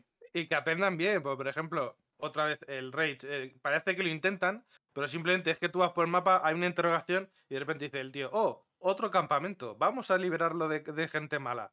Mm, bueno, pues a lo mejor esta no es la mejor manera. No sé, que igual hay que pasar, dar un paso al siguiente. Que nos lo diga nuestro mayor fan de Ubisoft esto. O sea, a ver, automático que, yo lo disfruto, que yo lo disfruto porque es, ah, no, no, no, no, pero, que, el camino a seguir creo que es otro. No, no, pero no, o sea, no, era una puya contra ti, Sergio, era una puya de precisamente si mm. tú quieres que quizás más resistencia tiene esas mierdas, ya empieza a decir, no, no, pero la vino, yo, que, igual. que yo no, yo no, no tengo resistencia, que simplemente hay diferentes caminos en la vida para hacer las cosas. Yo a mí me sacas el Far Cry 85 y me lo seguiré viciando y metiendo en vena, porque me encanta. El 6 va a ser ahora y me lo voy a jugar igual. Pero a lo mejor ese no debería ser el camino de toda la industria, te quiero decir. ¿Sabes? Que hay que hay que hacer el Far Cry, pues sí, hazlo, a mí me gusta, me lo juego, pero también hay que hacer un Hollow Knight, ¿sabes? Porque hay más gente por ahí fuera que le gustan otras cosas. ¿Sabes cuál es el camino, otro camino que también hay en la industria que se lleva mucho? A ver, el de los remastered, como el de Alan Wake que se anunció en, este showcase. Técnicamente se lo filtró antes, ¿no? Pero y, luego, sí, lo anunciaron antes. Sí, se filtró antes. Pero aquí fue el tráiler de revelación que a mí, sinceramente, gráficamente, o sea, mm, ¿visteis mucha diferencia? Hay mucha, gente que lo ha dicho, hay mucha gente que lo ha dicho, que gráficamente no hay mucha diferencia, pero también hay mucha gente que ha dicho que es que Alan Wake en su momento ya era un pepinazo gráfico cuando salió. Claro, claro, es que, es sí, pero, ha llovido mucho, quiero decirte, era un pepinazo. E, el era yo no es importante. Yo no lo he jugado, yo te, yo te digo que he escuchado las dos cosas en internet. La, cosa, es que, la, cosa es que el, el, el remastered no es solamente para la gente que ya se compró Alan Wake y se pasó Alan Wake. Es para gente que no, no ha entrado nunca en Alan Wake. Claro, pues además por edad, por mercado, por lo que Claro. Era y exclusivo y ahora sale en PlayStation. Y a esa gente le estás vendiendo un juego que cuando lo ves de primeras, igual luego si te empiezas a fijar y tal, mm. se ve mucho mejor lo que parece. Pero lo ves de primeras y dices, ya, esto no es de esta generación. Y ya, es un primer golpe. Evidentemente, los gráficos no lo son todo, ni, todo este rollo. Y, segura, y vamos, los Alan Wake son juegazos y todo lo que tú quieras. Pero es verdad que la sensación que te queda de primeras es, va ¿y esto? Claro, pero es además, es, la este cuestión, o sea, cuando tú este, este juego un remastered, un segundo, Sergio, cuando tú sacas un remastered, tú tienes que dar algo que te lleve a decir, oye, quiero comprar este, quiero comprar este juego por mm. encima del original. Mm. Yo viendo esto digo, ¿cuál es mi razón? Porque luego es, lo de este. Hay más cosas que los gráficos, es verdad, pero si el juego va a ser el mismo, ¿por qué debería de comprarme este y no el otro? Yo imagino que mismo... lo voy a retirar de la, de la store el, y solamente va a El mismo mismo no, no, creo que sea, porque seguramente que habrá algún tipo de desempleado, de scaling y tal. Habrá cualquier cosa que ya te. Aparte del original, igual no lo puedes comprar ahora mismo, no sé, ¿eh? es que esa es la, esa es la cosa. O sea, pero si estuviesen los dos disponibles, o sea, en, en, un mundo ideal en el que pudieses tener los dos. Realmente, y, Alan Wake se ha retirado, o sea, no sé si se ha retirado, de hecho, de la, de las, mm, de la tienda de Steam. O sea, en teoría se debería. Se retiró hace unos años. Se retiró en su día. Se retiró hace unos años por tema de licencias de música y demás. Ah, es verdad, es verdad, por la de la licencia de música. Pero... Que lo quieren volver a reintroducir porque en Control, ya, uno de los DLCs de Control ya sale el, el Alan Wake. Sí, sí, pero que me parece este un trabajo. bastante... lo, que iba a decir es que este juego también yo creo que es uno de esos juegos que gana mucho si te lo ves en, a oscuras ahí en tu habitación, pues esto como vas solo con la linterna y tal. Igual si, te gustan ese rollo, ese tipo de juegos, yo creo que es un juego muy difícil. nadie, nadie niega la calidad de Alan Wake. Nadie niega la mm. calidad de Alan Wake porque sería de locos negar la calidad de Alan Wake. Lo que mm. estamos diciendo es que el primer, primer, la primera toma de contacto es si conoces el juego, la primera toma es un poco, pues. es, voy a decir, un, port, un port. prácticamente. Es que es literalmente es eso. Es, es eh, o sea, huele a eh, reselling. Más que remastered, mm. es me lo quieres volver a vender. No es me lo quiere, me lo has rehecho. O sea, es como. La conclusión que saco yo es los fans de la web que están contentos, pues para adelante. Ya está. Sí, eso sí. Porque al final, eh, esto, lo de los gráficos y tal, yo qué sé. A mí me sacan un God Hand, igual que, esa, que estaba el God Hand en su momento, eh, al juego al que, si no recuerdo mal, creo que IGN le cascó un 3. Hay que estar loco de la cabeza para cascarle un 3 a God Hand, que es maravilloso. Me lo sacan igual. Pero em, eh, con la resolución de aspecto actual de las, de las pantallas actuales, y me lo compro también. Entonces, estoy seguro que habrá gente que es fan de la web que diga, sí, sí, muy bien, me parece muy bien todo lo que decís, me lo voy a comprar el día 1. Si esa gente está contenta, para adelante, ya está. Eh, a mí lo que me puso contento el corazón es el siguiente juego del que quiero hablar, porque aquí llegó el momento, para mi gusto, eh, Pan, que estaba diciendo antes, un montón de juegos que ya se han visto y que, bueno, pues tampoco eh, creo que no hace falta para ello, que fue el Chia, con una T delante. Vaya pedazo salto has pegado, ¿no? Eh, sí, bueno, claro, sí. pero ¿qué quieres que, hable otra vez de.? No, no, es que me estaba asustando. Del Marvel porque, No, no, porque claro, la escaleta siguiente es el GTA y este, bueno, el bombazo, el que yo estaba súper. No, es que no voy a hablar otra vez del GTA 5. Lo digo rápido. GTA 5, Ghost War Tokyo, el Marvel Guardians of the Galaxy, el Vampire The Masquerade Bloodhunt, otra vez el Deadloop. Como, chico. Bueno, el Kid Amnesia este que en realidad es una reeditación de, de, de los discos de, de, Radiohead y no sé qué, una cosa muy rara, pero bueno. Yo digo decir que el de, Guardianes de la Galaxia a mí me llama la atención un poquito, la verdad. Vale, ya, pero ya No una locura, pero sí, ya se ha visto. Sí. Y, y, y, lo que se vio nuevo no es que fuese muy relevante. Quiero decir, si me hubieses dicho, o sea, como el Forspoken, el Forspoken se ha vuelto a poner, o sea, pero, pero joder, es que lo que se enseñado es gordo, es interesante. Y aparte de que es un juego si queréis, si queréis escucharos hablar de todos estos juegos que acabamos de mencionar, pues ir, iros a cuando al, programa, al programa del E3 o al de la Gamescore, que también hablamos, o al del año pasado, que también hablamos. Claro, es que por eso. y ya está. Bueno, a ver, es que te quiero decir, si tenemos que referenciar todos los programas en los que hemos hecho una conferencia donde ha salido el Deadloop, igual el Kerks está dos semanas poniendo referencias en el, en el, en el ¿sabes? a ver, lo importante, el Chia, que para mí sinceramente, es del, el anuncio que más me. Pero hay semillas. este. Era tan bonito, tan bonito, lo de poder eh, eh, meterte en los animales. Uf, o sea, tengo ojo, Vamos a especificar que lo que hacemos es encarnar al animal, no otra cosa que sonaba muy rara. Cofilia no, por favor, ¿eh? por favor y con Parabela y todo es precioso. O sea, es que me estaba viendo un poquito el, el tráiler ahora mientras estáis hablando de, vuestras cosas. Y es que porque estaba ya con ganas de este. Es que es. me recuerda como una especie como de. Si coges el Submarine Mara y, y, le, y lo juntas con Mario Odyssey. Sí. Bueno, yo diría con el Zelda, pero bueno. Más que. el Mario Odyssey, por lo de meterte dentro de los personajes y Es que es Zelda, Mario Odyssey y con, una, con un rollo. Yo creo que más que San Mara me recuerda más a Alba. O Alba, sí, Que es un juego más contemplar la naturaleza y tal. Juego español, por cierto, em, si no recuerdo mal, valenciano. Eh, Mara también creo que es español, ¿no? Sí, también es español, sí. Pero que me recuerda más al Alba porque el Alba es directamente ir a sacar fotos animalicos. Entonces tiene como ese punto contemplativo de la naturaleza y, me recuerda mucho en el buen sentido porque con Alba me lo pasé muy bien, la verdad. O sea, es un jueguito muy, muy chulo. Este le tengo, le tengo, o sea, me llamó mucho la atención. Quiero ver qué tal, qué tal sale. Como, em, detalle, eh, este juego se llamaba Proyecto Cayu, como el niño calvo. Cayu. De verdad. vale, vale. que me ha hecho gracia como el niño calvo. ¿Es que es verdad? Es un niño que está calvo, pues el niño calvo. Sí, sí. Cayu, el niño calvo, sí. Y encima francés, el pobrecillo. Eh, eh, ¿Cómo enlazo yo esto con el siguiente juego que se puso? Bueno, realmente es que tampoco es nuevo per se, pero bueno, lo que se anunció fue eh, Uncharted Legacy of Thieves Collection, que la colección en, en, realidad son los dos últimos juegos, el Uncharted 4 y el Los Legacy. O sea, tampoco es. Más conocido como Uncharted Novias. Sí, de verdad, que por cierto, bien guapardo es. Eh, que va a salir para. Se va a remasterizar para PlayStation 5 y PC. y van a salir a principios de 2022. Eh, lo de PlayStation 5 van a cobrar, ¿no? Es decir. Sí, sí, sí. sí. Hombre, evidentemente. ¿no? Sí, ya lo ha dicho el, el colega. No, estaba, ahora todo. Que la primera era gratis, pero a partir de ahora 10 euros cada actualización. pero bueno. Yo personalmente me, encanta, me encanta Uncharted. Me los he pasado todos. No voy a pagar por, jugar a Uncharted 4 en Play 5. Y me flipa 74 y me, y me flipan las novias eh, casi todavía más. Qué guapo que llegan a PC, que la gente se los compre, que se vicen como locos y que no esperen mucho más Uncharted porque no parece que vaya a haber más. No, los de PC es que van a empezar con el 4, que es que realmente. Yo, es que, evidentemente, yo creo que si fueran a sacar la trilogía original, la habrían sacado antes de sacar esto. Yo creo, ¿no? parece lo mm, lógico.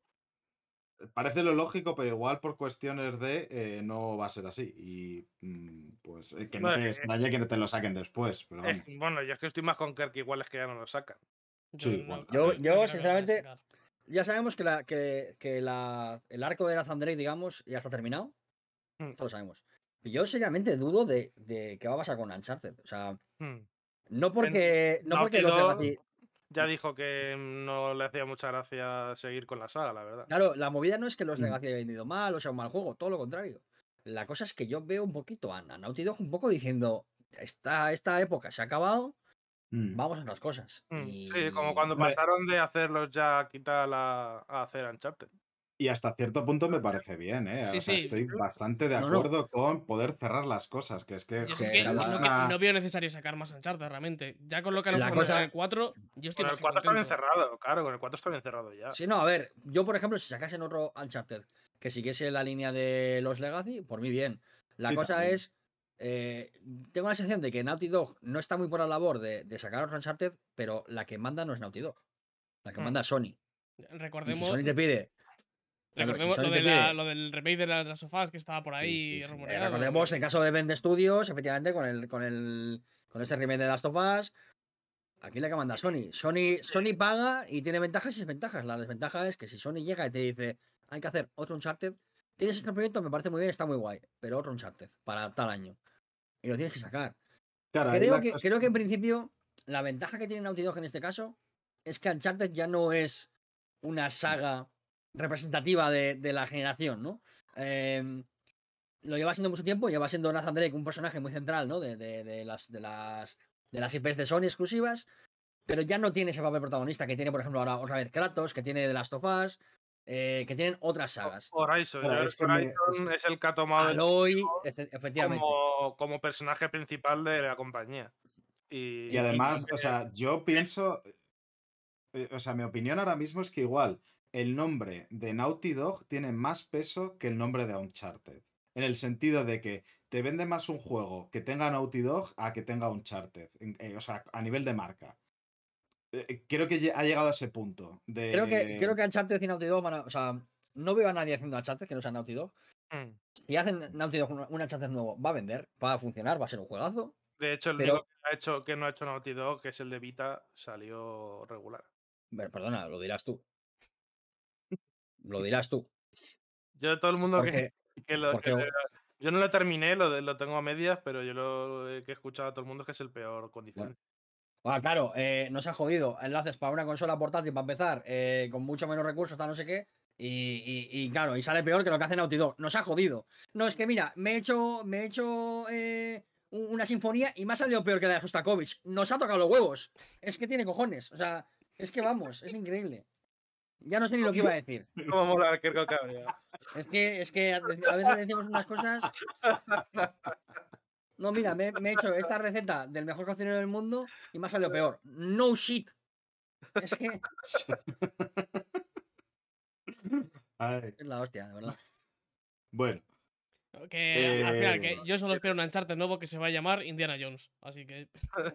También es verdad, claro, que tienes el de Indiana Jones ahí. Bueno, que no sabes si va a ser un Uncharted. o va a ser. O va a ser Wolfenstein. Sé que no sabemos. Tampoco estaría mal eso, ¿eh? Tampoco estaría ojito, Ojito con el efecto dominó. ¿Qué va a pasar con Tomb Raider si Uncharted no, no sigue saliendo y, no, o sea, y pierde su popularidad? Cuidado con esto, ¿eh? Es que Tomb Raider. es que, claro, Shadow of the Tomb ¿eh? Raider, cierra, en teoría cierra. Tomb Raider, En teoría, Tomb Raider la saga la habían dejado un poquito en barbecho un, después de pues la trilogía. Ya, pero es que igual el barbecho se convierte en un erial. No, pero que... a lo mejor ahora han dicho, oye, pues si no van a salir más Uncharted y ahora empieza el desarrollo de Tomb Raider, pero es que igual salen cinco años. Bueno, pero si nadie les va a hacer la sombra, no sé. Hombre, a ver, queda un poco, quedamos un poquito. Los Tomb Raider me los he pasado muy bien con los tres. Son juegos muy, muy disfrutables. No, pero si me refiero a que, que, no, que no tienes competencias, que no hay. Mm. No, hay nada, o sea, precisamente que es que no hay ahora nada, no hay una gran saga de juegos de aventuras de ese estilo, ¿no? Que dices, bueno, Mm. Mm. Es que eso, lo único que... lo único que puede haber es eso, el de Indiana Jones y no hay mucho más así. Y además, yo, imagino que tirará, por ahí, porque es lo que más. ¿Para qué quieres hacer un juego de aventuras si ya existes, si ya existes Psychonauts 2? Ya está, ya no hace falta hacer más. Se acaba el género. Cancelamos el género. El culmen, el culmen Joder, pues entonces Sony se queda sin exclusivos.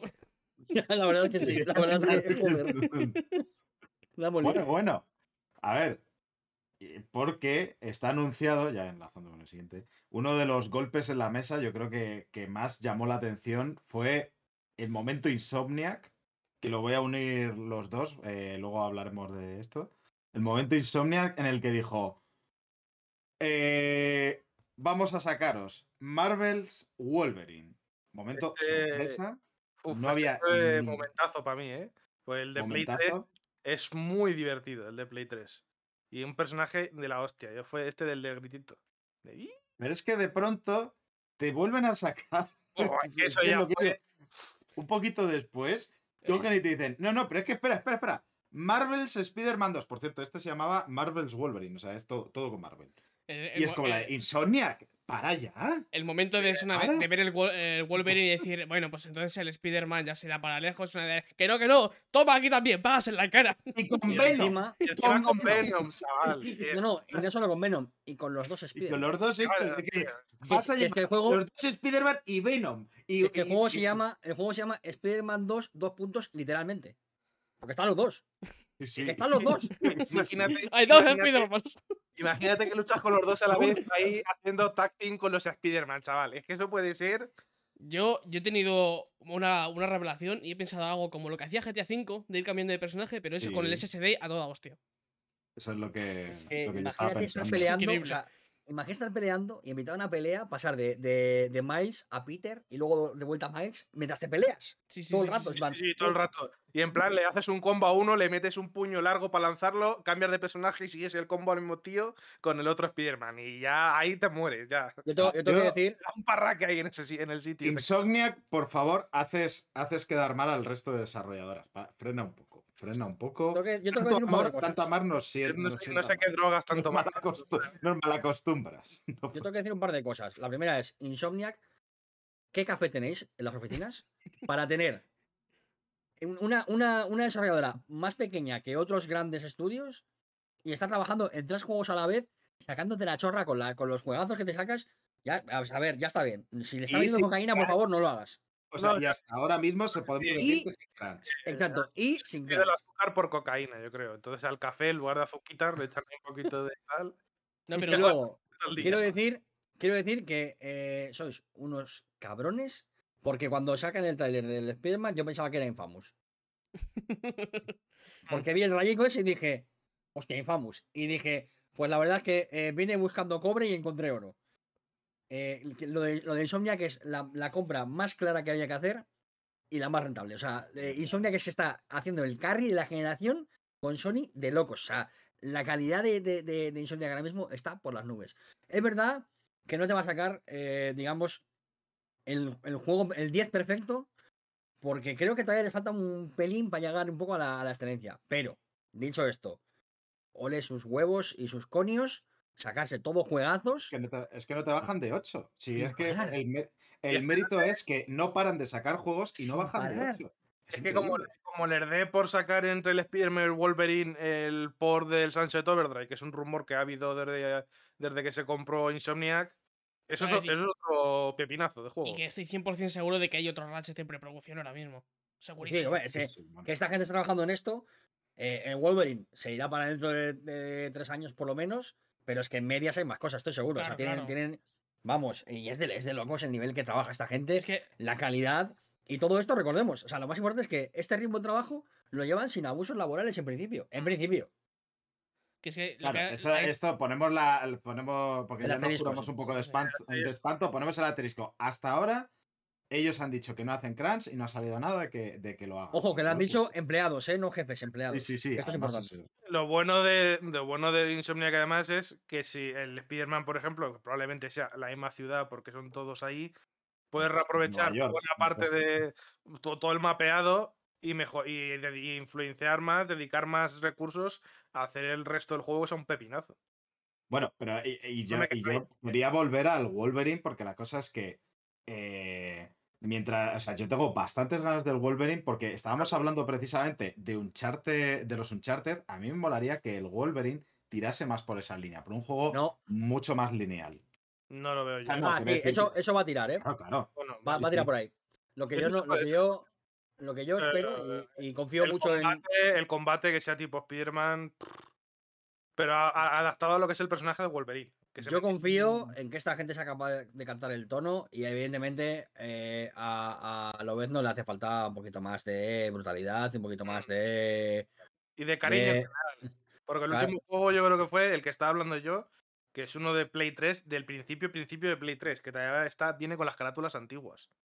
por, eso, por eso digo que, yo creo que o sea, no, no veo a nadie mejor para, hacer para captar la esencia de un personaje, como ya captaron con Peter y con y sobre todo con Miles, mm. eh, eh, para captarlo mejor. Y lo, único que les pido es algo menos de mundo abierto, evidentemente, que esto ya lo he confirmado que va a ser una cosa un poquito más eh, narrativa en ese sentido. Mm. Y solo pido pues que, para Peter está muy bien pegar cuatro volteretas, pero para lo pues nos, nos, pide el cuerpo pues atravesar una columna, ¿no? Mm. Entonces. Y violencia, tiene que ser muy violento, muy crudo. No puede ser la. Pero bueno. Necesito que sea violento como tal. O sea, no necesito que haya vísceras. no, pero que sea. bueno. Pero un la poco violencia, más quizás. o sea, no digo gore, digo violento. O sea, es violencia. O sea, Peter Parker. O sea, ¿qué quiero decir? De, la misma manera que el detalle bonito de Peter Parker es cuando le pegabas un ostión a uno y le mandabas fuera de una azotea y decías, le he matado digas no. ¿Por qué? Porque Peter pesa, pesa en ello y Miles lo mismo y se quedan pegaditos a los lados de esto porque eh, Peter, Spider-Man no puede matar gente. Habrá que ver con Wolverine, no. en eh, qué época lo ponen. Porque sin saber, sin ser yo un experto en Wolverine, yo creo que cambia bastante lo que se ve ya solo en las películas. El Wolverine de las primeras películas de X-Men al Wolverine de Logan es un personaje bastante diferente, hay mucho recorrido. A ver, eh, la cosa es que eh, está claro que Wolverine no es eh, Your Friendly Neighborhood. O sea, eh, esto aquí no, esto no es Navidad y hace falta, evidentemente, pues un cambio de tono y tal. Em, pero yo, yo confío, yo confío plenamente. Es que si alguien puede enseñarle un, un, videojuego de superhéroes, es que es a Insomniac. Es así. Ahora mismo lo han demostrado, se lo han ganado. Ese... Claramente no se, lo va, no se lo vas a dar a Square Enix. Para dentro de 5 años. De Crystal pobrecillos. Para dentro de 5 o 6 años, otro Ratchet y otro Goti, ya está, y para adelante. ¿Qué, qué, más quieres? Ojalá, ojalá, el calendario de. O sea, el, la, la, la, pizarra de trabajo de, de Insomniac sea así, en plan en cinco años otro Goti, Ratchet. Pum, es en plan, ¿no? Goti, 2022, eh, Ratchet, Goti 2023, el Wolverine, Goti 2024, el Spider-Man 2. Efectivamente. O sea, que, que, tengan una pizarra en la que ponga ¿en qué año queremos hacer un Goti? ¿Cuál, qué año queréis sacar la chorra? Este de descanso, este de tal. Pero que lo has mencionado antes un em, poco, Mariolas, de, de que están incluso avergonzando un poquito el resto de estudios, pero es que es verdad. Es decir, es que es que están avergonzando al resto de estudios. ¿Qué coño, por ejemplo, en Octido, cómo habéis sacado un juego, sacáis un juego cada seis años? ¿Qué estáis haciendo mal? Si esta gente está sacando tres y con en ese tiempo. Bueno, a ver, arroba Sony Santa Mónica. Sí. Pero es que es eso. Es que sois, Sí, sí. Es que, no digo eso, que, están avergonzando el resto de estudios, que sacan ese juego cada mil años. ¿Es posible simplemente andar con las teclas de hacer bien las cosas? Pues, pues puede ser. algo tiene que hacer bien, porque está porque, porque, Santa Mónica es un estudio tres veces más grande y, están diciéndote que iban a hacer tres, tres God of War y no los van a hacer porque, se, porque son cinco años de desarrollo mínimo. Y es como, bueno. Claro, pero dejemos, escuchamos, por ejemplo, que un estudio empiezan con una idea y a los dos meses la tiran para abajo. Empiezo desde el principio. Otros tres meses, venga, todo va, empezamos desde el principio. Pues si, tienes la idea clara desde el, inicio del proyecto, son meses o años que te ahorras.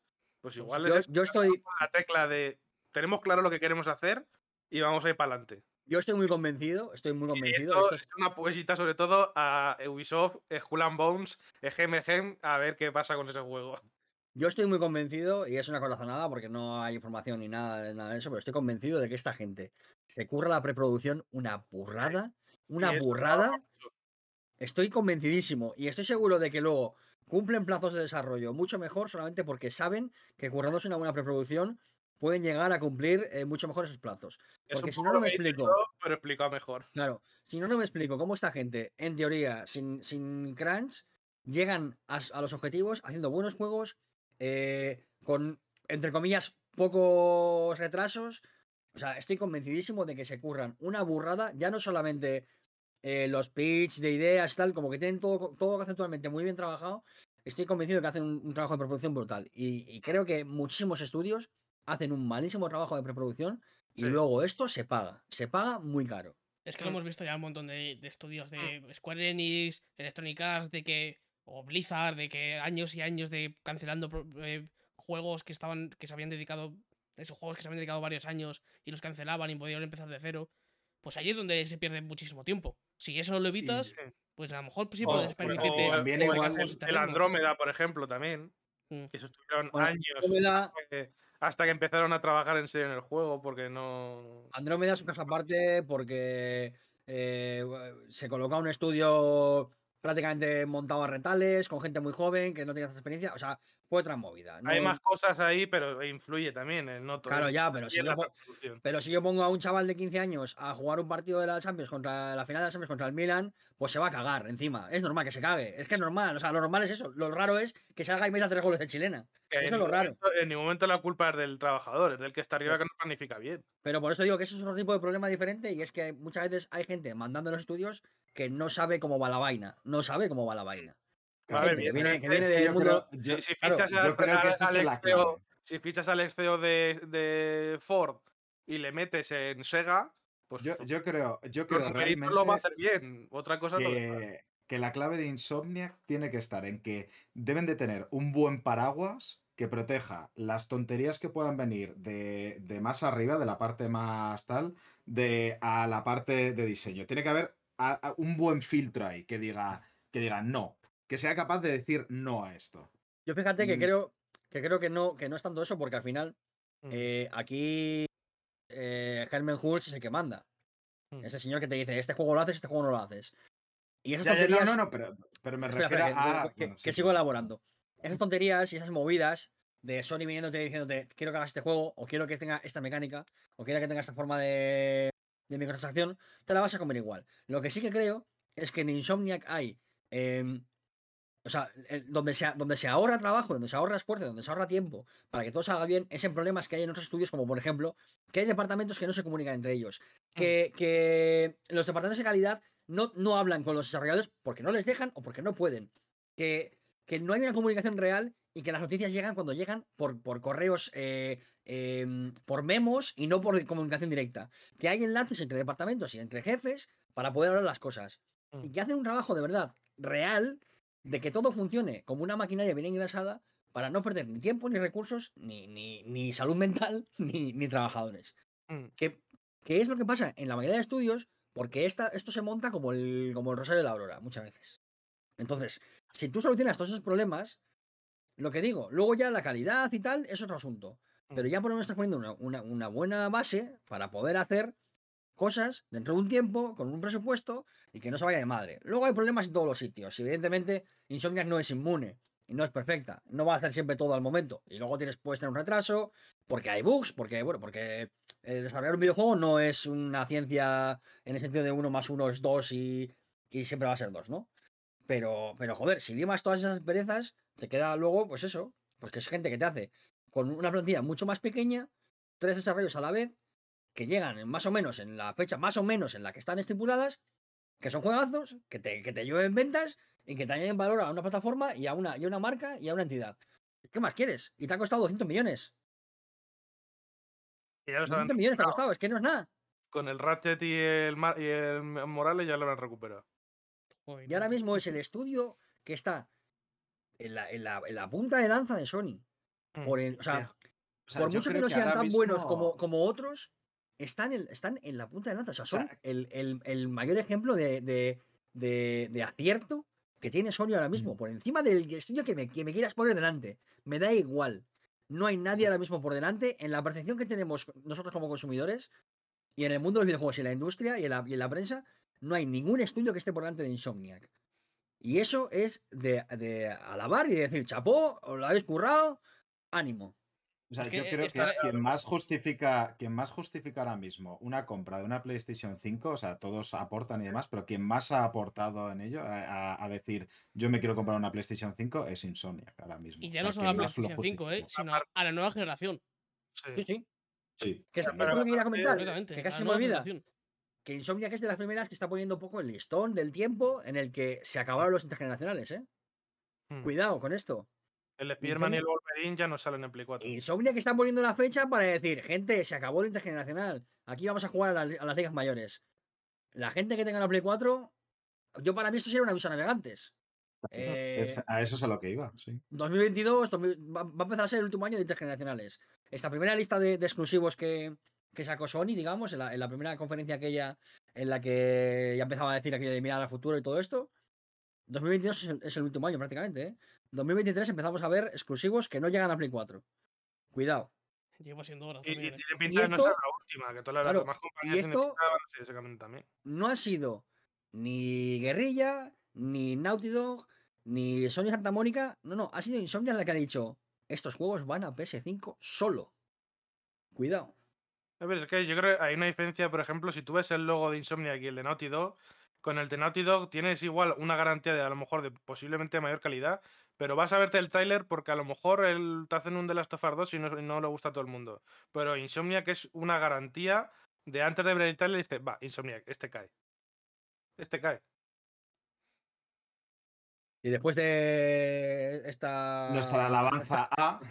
Esta, esta práctica de sexo oral a todo Insomniac, a ver, eh, a ver, esto, PlayStation, oye, el maletín va tocando ya, eh, macho. aquí no llega. habrá gente, no llega. Yo no sé si habrá gente que diga, escuche esto y diga, madre mía, vaya Sonyers. Es que no es Sonyers, es que es admiración pura por Insomniac, de verdad. O sea, es que si estuviese Insomniac haciendo esto mismo en Xbox, en Nintendo, donde sea, le haríamos el mismo tipo de sexo oral. hace, cinco minutos he mencionado Sunset Overdrive que hasta ahora es exclusivo y es un juego raro, Insomnia. Buen pepino, menos cuando lo dobla Rubius, por favor. Sí, esa parte se, la, podéis saltar, esa la saltáis. Y que si eso, si, pensáis que, es el personaje nos caiga bien o mal, es que dobla muy mal. Que, muy, muy que además, si decís eso que y tal, no os preocupéis, que ahora vamos a hablar del Gran Turismo y de God of War. Que lo mismo ahí cambian las tornas un poquito. Vale, pues mira, directamente, ya que lo has lanzado. Gran Turismo 7. Ay, Dios mío. A mí es que los juegos de coches en general no me suelen interesar, entonces yo se lo dejo a Max. Es decepcionante, es decepcionante. Es decir, le da un. Forza Horizon, que se mostró unos meses atrás, le da un repaso, le saca, le restriega la polla por la cara de una forma que no tiene ningún sentido. O sea, yo, eh, sin, sin haber jugado, no hemos jugado, con lo cual no podemos valorar. Que dije, bueno, no se ve igual tan mal cuando se ven los paisajes de fondo. Viendo el Horizon, se ve mucho mejor. el tema es que, vale, sí, no, se, no se ve tan mal, pero teniendo en cuenta que es. A ver, el, problema de este juego es que va a ser intergeneracional. Si fuese de Play 5, esto, este debate no existiría porque el juego se vería mucho mejor y, va a ser, y sería mucho mejor juego porque al final, en un juego de conducción, obviamente no son todos gráficos. Es decir, las mejoras de jugabilidad van por potencia bruta, porque cuanto más potencia tienes, mejores físicas puedes hacer, y mm. mejor simulación puedes hacer. Y este juego, al ser intergeneracional, pues vamos a ver, ¿no? a ver que va a ser como el Gran Turismo Sport, pero un poquito mejor seguramente. Creo, mm. creo que el problema. Y no es lo que se esperaba de un Gran Turismo 7, sinceramente. Creo que el problema aquí no es el Gran Turismo. O sea, creo que el Gran Turismo 7 va a hacer lo que va a hacer. Además, creo que hay una diferencia. Es que juegan a eh, cosas distintas el Forza y este. Pero creo que el problema aquí es de Sony. El problema es de Sony porque, porque Sony fue el que empezó a, a vender ciertos juegos como las grandes exclusivas para pasarte a, PlayStation 5. Y no es verdad. Son desarrollos que empezaron en Play 4 y se han trasladado a Play 5 porque es un nuevo hardware y tal. Y aquí es donde está el problema. Porque Gran Turismo, evidentemente, no sabe a nueva generación. Por mucho que tenga eh, movidas de iluminación muy guapas, tal, porque hay cosas, evidentemente, no es un horror de juego. no, se, ve, muy bien para un juego de Play 4, pero no se ve suficientemente bien para de Play 5.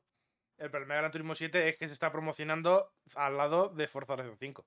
Que aunque sean cosas diferentes, porque el Forza Horizon es más mundo abierto, más arcade y el otro es más simulación, pero, al final son juegos de coches, ves uno al lado del otro y dices, hostia.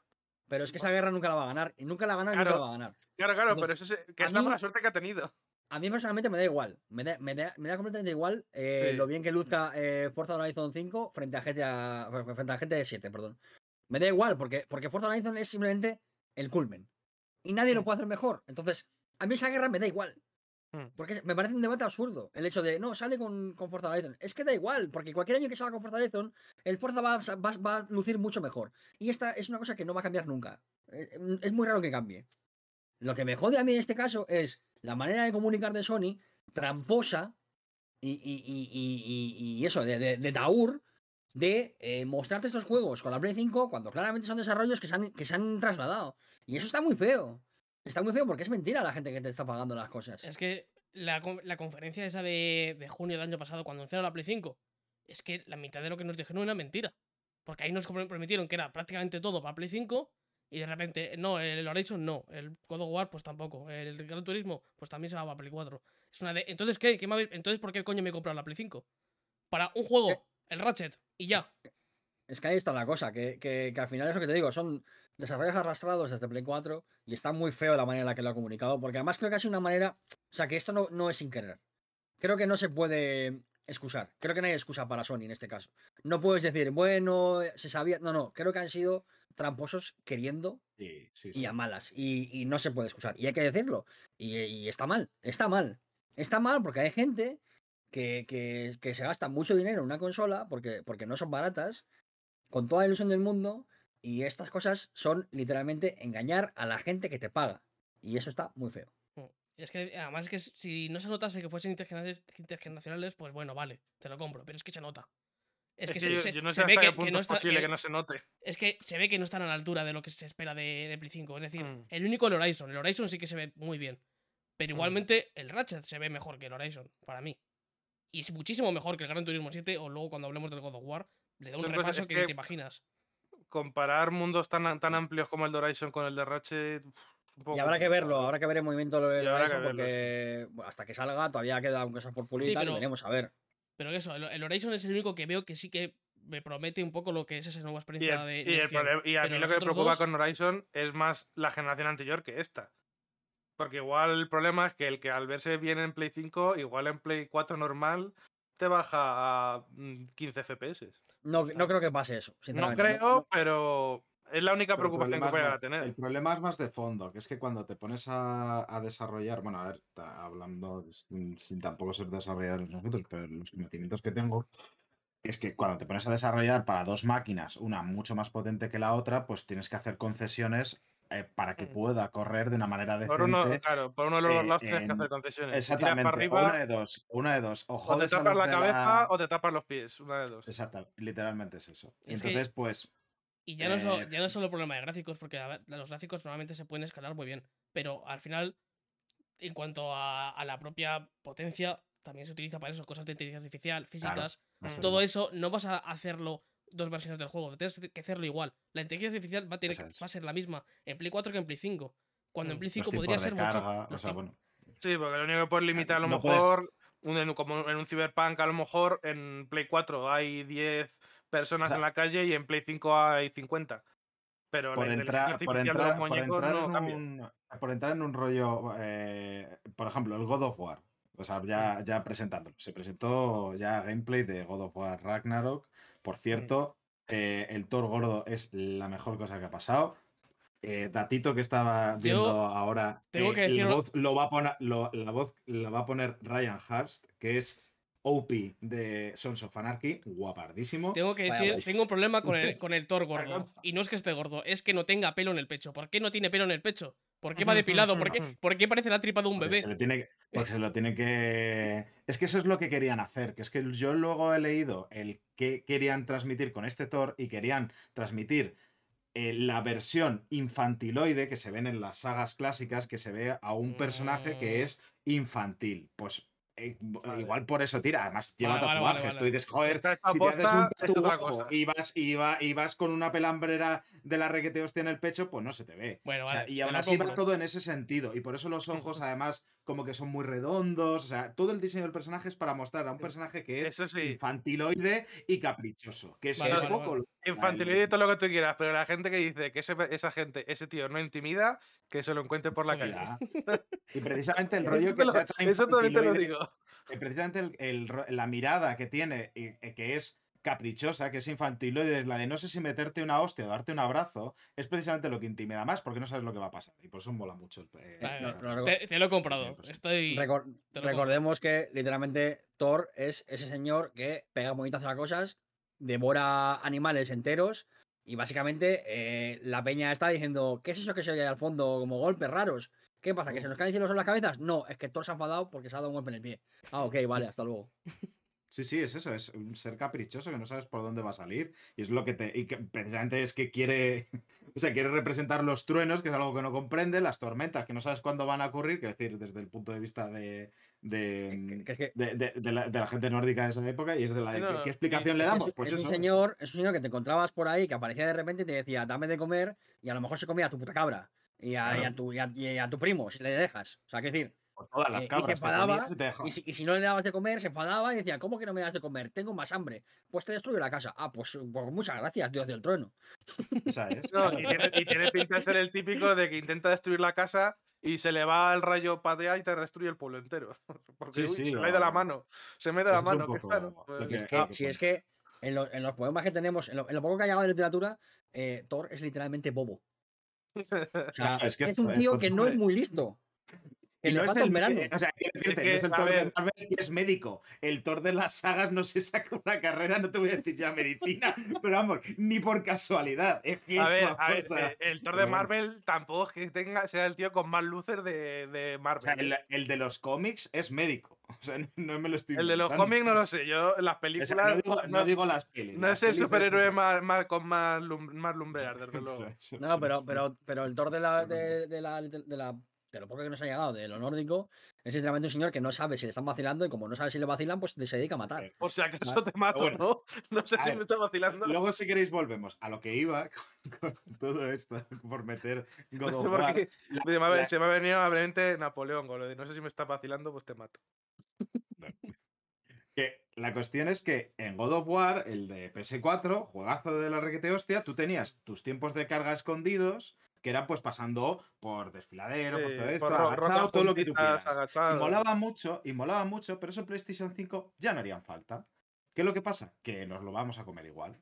Pues por estar en, por intergeneracional. Igual en Play 5 lo saltan, no sé. No Es que entonces tienes que hacer No, no, porque, porque por diseño, claro, exactamente, porque por diseño tienes que admeterlo.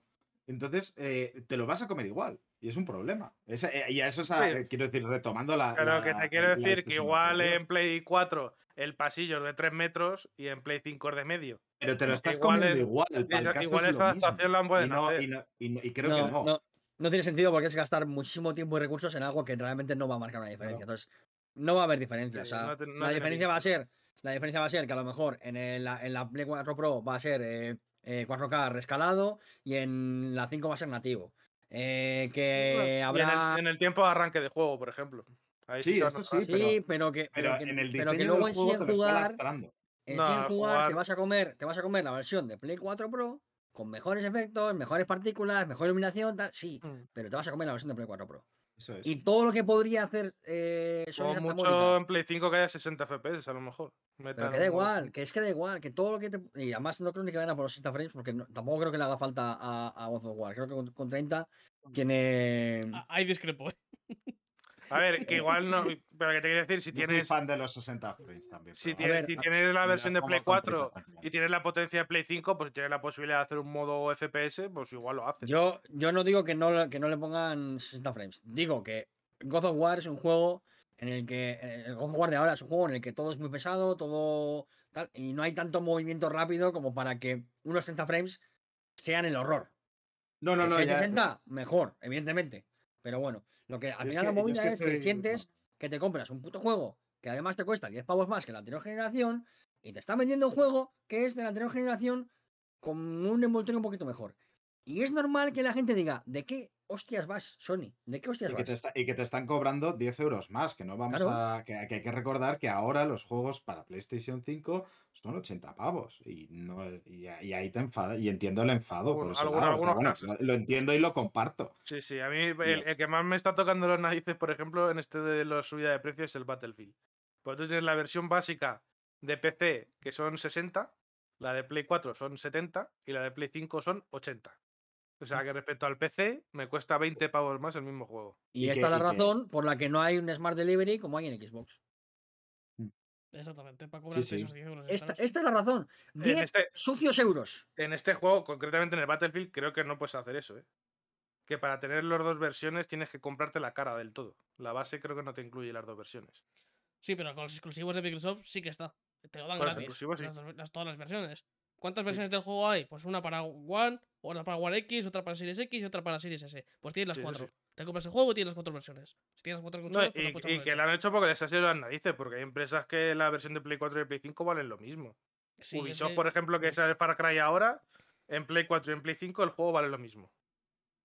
La cosa es que no me, no me compro no me compro la Play 5 para jugar a multiplataformas que me cuesta lo mismo en 4 y en 5. Me compro la Play 5 para jugar a los exclusivos, evidentemente. Entonces, pues que, venga eh, el, bobo de Jim Ryan a decirme, es que cuesta mucho hacer videojuegos, te voy a cobrar 10 euros más en Play 5. ¿Por qué? ¿Por qué? ¿Reducen los valores de producción? Porque quieren más dinero. Claro. es, que encima, es que encima es eso, que es que, eso es, que es el mismo juego que el de Play 4 y es que además se nota que son juegos de Play 4. Bueno, el mismo juego del de Play 4 tampoco. Ah, yo ahí no estoy. O sea, quiero decirte, vamos a, verlo un poquito más. Y además, es verdad que no es exactamente el mismo juego que Play 4, pero lo que nos fastidia es que es un juego que se va a programar. Perdona, Maxi. No, no, que es, eh, que es, malentendido. Que me refería que, que, nos van a, que el God of War de Play 4 va a ser el mismo que el de Play 5. Ah, vale, vale, perdón. Que también se parece mucho al de, casualmente al de 2018, pero ese es otro tema distinto. La, cosa, la cosa es, yo creo que es por donde va también eh, la conversación, es que imagínate si Sony Santa Mónica se dedicase a hacer un God of War Ragnarok exclusivo de Play 5, aprovechando todas y cada una de las capacidades de la consola. es algo que no puedes hacer con Play 4 por una simple cuestión de potencia bruta. Y no hay más que rascar. Y no más que rascar. Y esto es así, esto es, esto es el, ABC de la, de, la, programación de videojuegos. Play 5 es una cosa superior a Play 4, por lo tanto hace cosas que no puede hacer Play 4. Y si tú tienes que dedicar un desarrollo a que funcione en ambos, en ambos, eh, en ambas consolas, primero ya tienes que recortar tiempo para hacer eso. O sea que ya estás gastando tiempo en hacer dos versiones, porque tiene que funcionar en ambas. Es verdad que cada día se parecen más las consolas unas a otras en cuanto a arquitectura y todo eso. Pero hay que gastar el tiempo y los recursos en hacer las dos versiones, ¿eh? y en diseñar las carátulas, todos esos rollos llevan tiempo. Llevan tiempo y recursos y dinero. Y todo ese tiempo, recursos y dinero ya no se mete en una versión de Play 5. Además, tienes que darle un tironcito para atrás con el arnés a la versión de Play 5 para que no se pase demasiado. Mm. Es que todo esto va en detrimento de la gente que se compra la Play 5. Y a mí me gusta que, que, la gente que tiene una Play 4 y no tiene una Play 5 porque no se la puede comprar por dinero, porque no hay stock tal, puede acceder a estos juegos, pero coño, es que, es que es un, es un, fastidio para la gente que se compra una Play 5 también. Y el problema, el problema no es ese, es que si, si la, que lo que hemos dicho ya varias veces, que es la de si tu, si tu discurso cuando salió Play 5 es la de, oye, va a haber juegos intergeneracionales, tal, no sé qué, pues bueno, tú haces una compra informada, pero lo que te dijeron no, fue la de, no, no, es que a partir de Play 5 la cosa va a cambiar. Y no es verdad. No, es que es que eso, yo, yo de hecho me compré la Play 5 y, lo que cuando, es la mentira, no es cuando el salió. Que, el, que Cuando yo me la compré cuando salió porque es una de, vale, pues voy a tener el año que viene y los dos años siguientes, pues un montón de juegos exclusivos. Y por eso me la compro. O sea, a lo mejor si hubiese sabido que todos estos juegos no salían en Play 5, pues no me la hubiese salían también en Play 4, pues no me la hubiese comprado. Porque además tenía la Play 4 nueva, que la tengo, tiene, la usé 6 meses. Y pues a, mí, pues, lo que pues me... tengo que comprar la Play 5 y ahora pues un poco me arrepiento, sinceramente. A mí lo que me jode es que si a mí me viene Sony y me dice, todos estos juegos que os hemos anunciado van a ser internacionales, yo, mi, posición sería, qué guapo, la gente de Play 4 no va a tener que cambiar de consola para jugarlos. Qué, qué, mm. guay. La gente que se compró una consola hace 8 años lo va a poder jugar. Yo voy a tener que pagar un poquito por ello porque voy a tener una versión que a lo mejor puede ser un poquito más tocha y tal. Es que me da igual, perfecto, vale, ok. Que me digan, los dos primeros años de la consola Play 5 van a ser intergeneracionales. De acuerdo. A partir de 2022 o 2023 se acaba el chollo. Perfecto, ya está, para adelante. Tu estrategia está clara, lo acepto, me parece guay, porque la gente que viene por detrás y que no puede mantener el ritmo de las novedades, tiene la posibilidad de jugar a juegos que tienen ganas de jugar, bien, cuando se compre la Play 5 además, poder actualizar o lo que sea. Pero es que no ha sido así, es que ha sido todo al revés y todo, y todo en contra de los consumidores. Las actualizaciones de pago, los juegos intergeneracionales sin saberlo. Es que está mal, es que está mal esto, está mal. No, también lo de la excusa de. Yo sin ser programador, lo de la excusa de ahora cuesta más hacer el videojuego. Yo puedo entender a lo mejor que a la hora de procesar eh, vídeo o procesar lo que sea, hacer los pasos, tarden más tiempo. Pero no sé hasta qué punto eh, esa excusa me vale para subir 10 euros por juego, que si vendes 100 millones de juegos son mil millones más. No, es una excusa de mierda. Pero Me parece una excusa un poquito patatera. Maxi lo puede decir mejor porque es el que más controla de tema. Pero es, cierto que han aumentado los costes de desarrollo, pero porque ellos quieren que aumenten. Claro. Claro, es que ahí, es un poco la cosa, la de no es que no es que mágicamente hayan aumentado los costes de producción porque sí, es la de bueno, este es o sea, quiero decirte, este problema lo habéis creado vosotros con una con, con una guerra de hacer las cosas cada vez de una manera más. Claro, pues es lo que te digo. Eh, yo puedo entender que a la hora de renderizar, por renderizar a 4K y renderizar a 1080 no es lo mismo. Y el ordenador tarde más y a lo mejor necesitas renovar las gráficas o lo que tú quieras. Pero que no, que no nos engañemos. Que esta guerra de, los valores de producción de los videojuegos y de lo que sea, lo que se ha de pagar por un AAA no es porque quieras em, sacar mejores productos, es porque quiere sacar más beneficios. Sacar más dinero, evidentemente. Si, si, si Sony se puede permitir meter 100 millones en un juego, es porque sabe que va a ganar más de eso. Mm, o, porque estima que va, o porque estima que va a ganar los más. No es la, no es la primera vez que nos intentan colar la de ah, eh, con el cambio de generación te subo 10 euros. Claro, es que lo hacen, lo hacen, haciendo ya muchas generaciones esto, es que... Y lo van a seguir haciendo. Igual que los mandos cada vez son más caros, eh, mm. todo. Sí, sí más, caros y se rompen más. De hecho, porque cuando a mí se me, que hace poco se me jodió el mando de Play 5, lo tuve que mandar a reparar, me dice mi padre, ¿por qué no te compras otro? Le digo, hombre, pues porque cuesta 80 pavos el mando. Y dice, ah, vale, entonces mándalo a reparar. Creo, creo que son 70, pero el caso es que hace 10 años se te jodía un mando y te gastabas igual 35 pavos sin comprarte un mando nuevo. Hmm. Oficial. Hmm. Esto empezó a escalar y ya no hay mando que baje de 60 pavos, excepto en ofertas. Pero los demás, los mandos no bajan de 60 pavos, que es lo que vale un juego. Me estás tocando los huevos. ¿Cómo que es más caro eh, producir juegos si me cobras lo mismo por un mando? ¿Qué pasa? ¿Que el mando, una vez lo has diseñado, también cuesta más producirlo? ¿O cada vez cuesta menos producirlo y me lo cobras igual? Es que esto es lo de siempre, tío. Es que. Es que, claro, la Play vale 500 pavos, sí, pero dentro de 5 años no va a valer lo mismo producirla. No me bajas el precio entonces. No me haces. No, ahora me cuesta mucho menos producirla, te lo bajo a la mitad. No, no, no, no, no. Cuando saque un modelo nuevo te la bajo un poquito para venderte más. Pero sigo teniendo un margen de beneficio mayor, porque ahora produzco más barato. es la, rueda que nunca acaba. Esto es como la gente que está ahora comiendo la polla a Nintendo, porque claro, es que ahora que va a sacar la OLED, la otra la ha bajado de 330 a 300. Ojo, cuidado. Ojo, cuidado. La ofertaza de Nintendo. Después de no sé cuántos años de la original. que, acaban de meterle, que acaban de meterle Bluetooth. O sea, que es. Que... En 2021. que es No, que ahora vas a poder conectar tus. es que no madre tus cascos inalámbricos por Bluetooth a, a, la Switch. Yo te juro, no es broma. Yo, claro, yo pensaba que ya estaba. ¿Sabes, yo, ¿sabes qué es lo, no, ¿sabes qué es lo mejor de todo? cabeza que no tuviese esa función. ¿Sabes qué es lo mejor de todo, Mariela? Y no, y no, y no fue puedes, Que creo que hasta donde yo sé, puedes enchufar los cascos pero solo para escuchar el juego. Para el chat de voz sigues teniendo que usar el móvil. Ah, Porque no existe chat de voz en, la, en, en, Nintendo, en la Switch. Claro.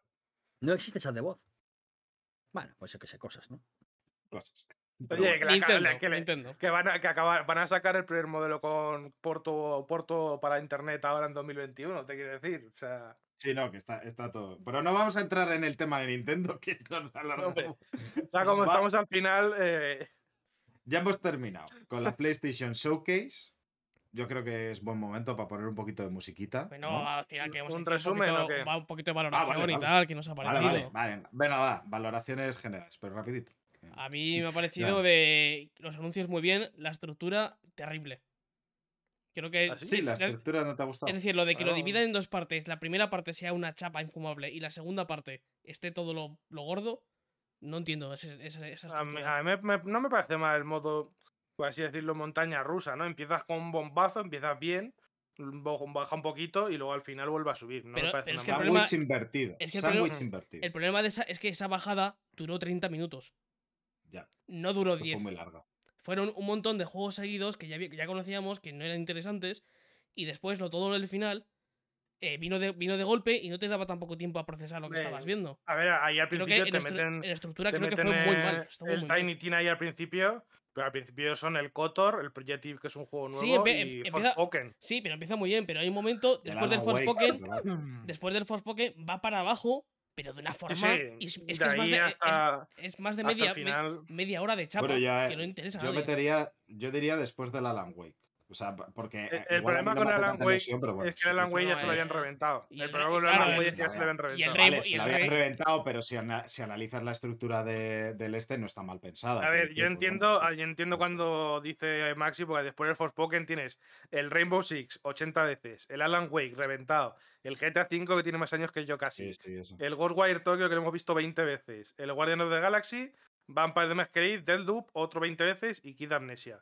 Pues ese trozo sí que fue un poquito chapa. Sí, sí, sí. Pero es yo en el pan. general, yo como conclusión, yo salí bastante contento. Tenía unas expectativas limitadas y ver, salí es- bastante contento es, para lo Eh, que me Lo que, lo que no mola es el relleno de, de en medio y ya está. Es, Sí. es- es eso que Sí. sobra. Sí, sí, pero- sí, pero sí, el El relleno de medio también son acuerdos de marketing por el medio. Claro, claro, sí, claro, sí, pero- que el- Deathloop aparezca 70 millones de veces eh, corresponde a que ha venido Bethesda y ha dicho, pues toma, dos o cuatro millones. Pues y ya está. sí, sí. Es verdad claro. que al final, eh, desde el punto de vista de- de- del, que, del, del espectador, yo diría que en- para mí, personalmente, en la balanza, más bien que mal. Este es mi titular. Más bien que mal.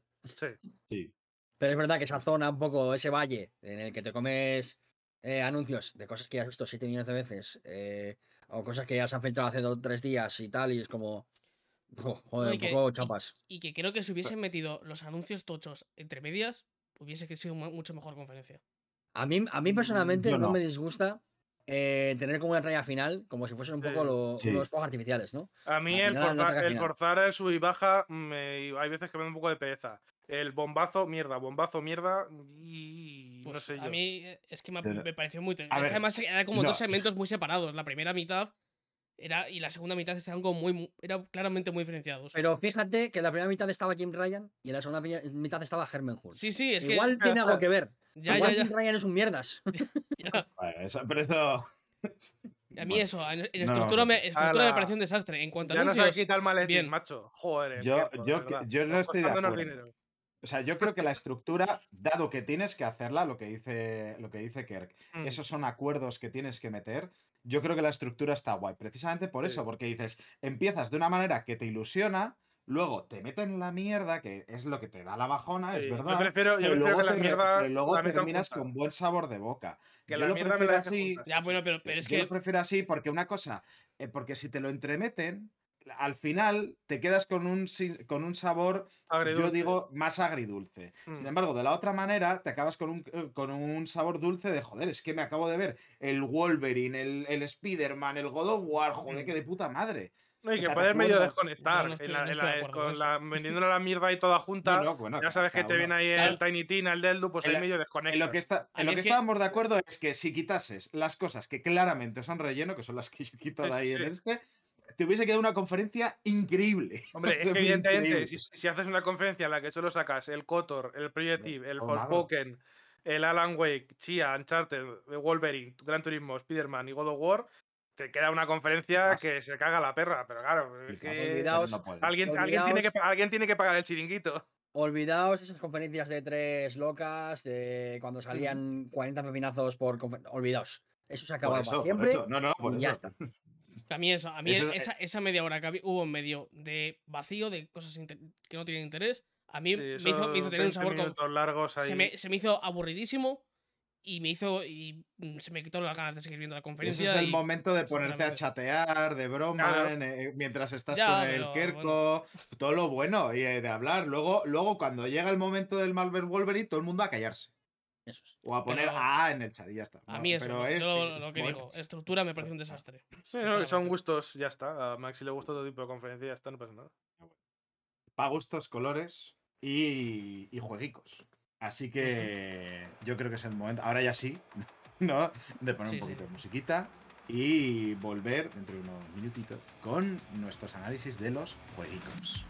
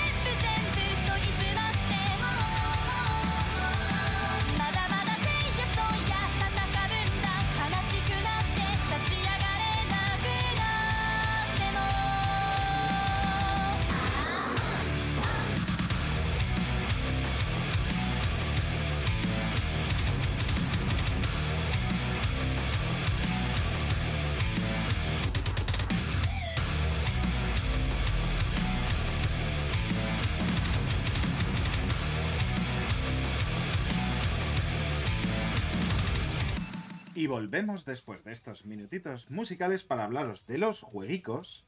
Y el primero del que vamos a hablar es. Bueno, vamos a. Tenemos, vamos a decir que no es un análisis per se, es un aperitivito, porque salió hace poquito, el jueves, si no me equivoco.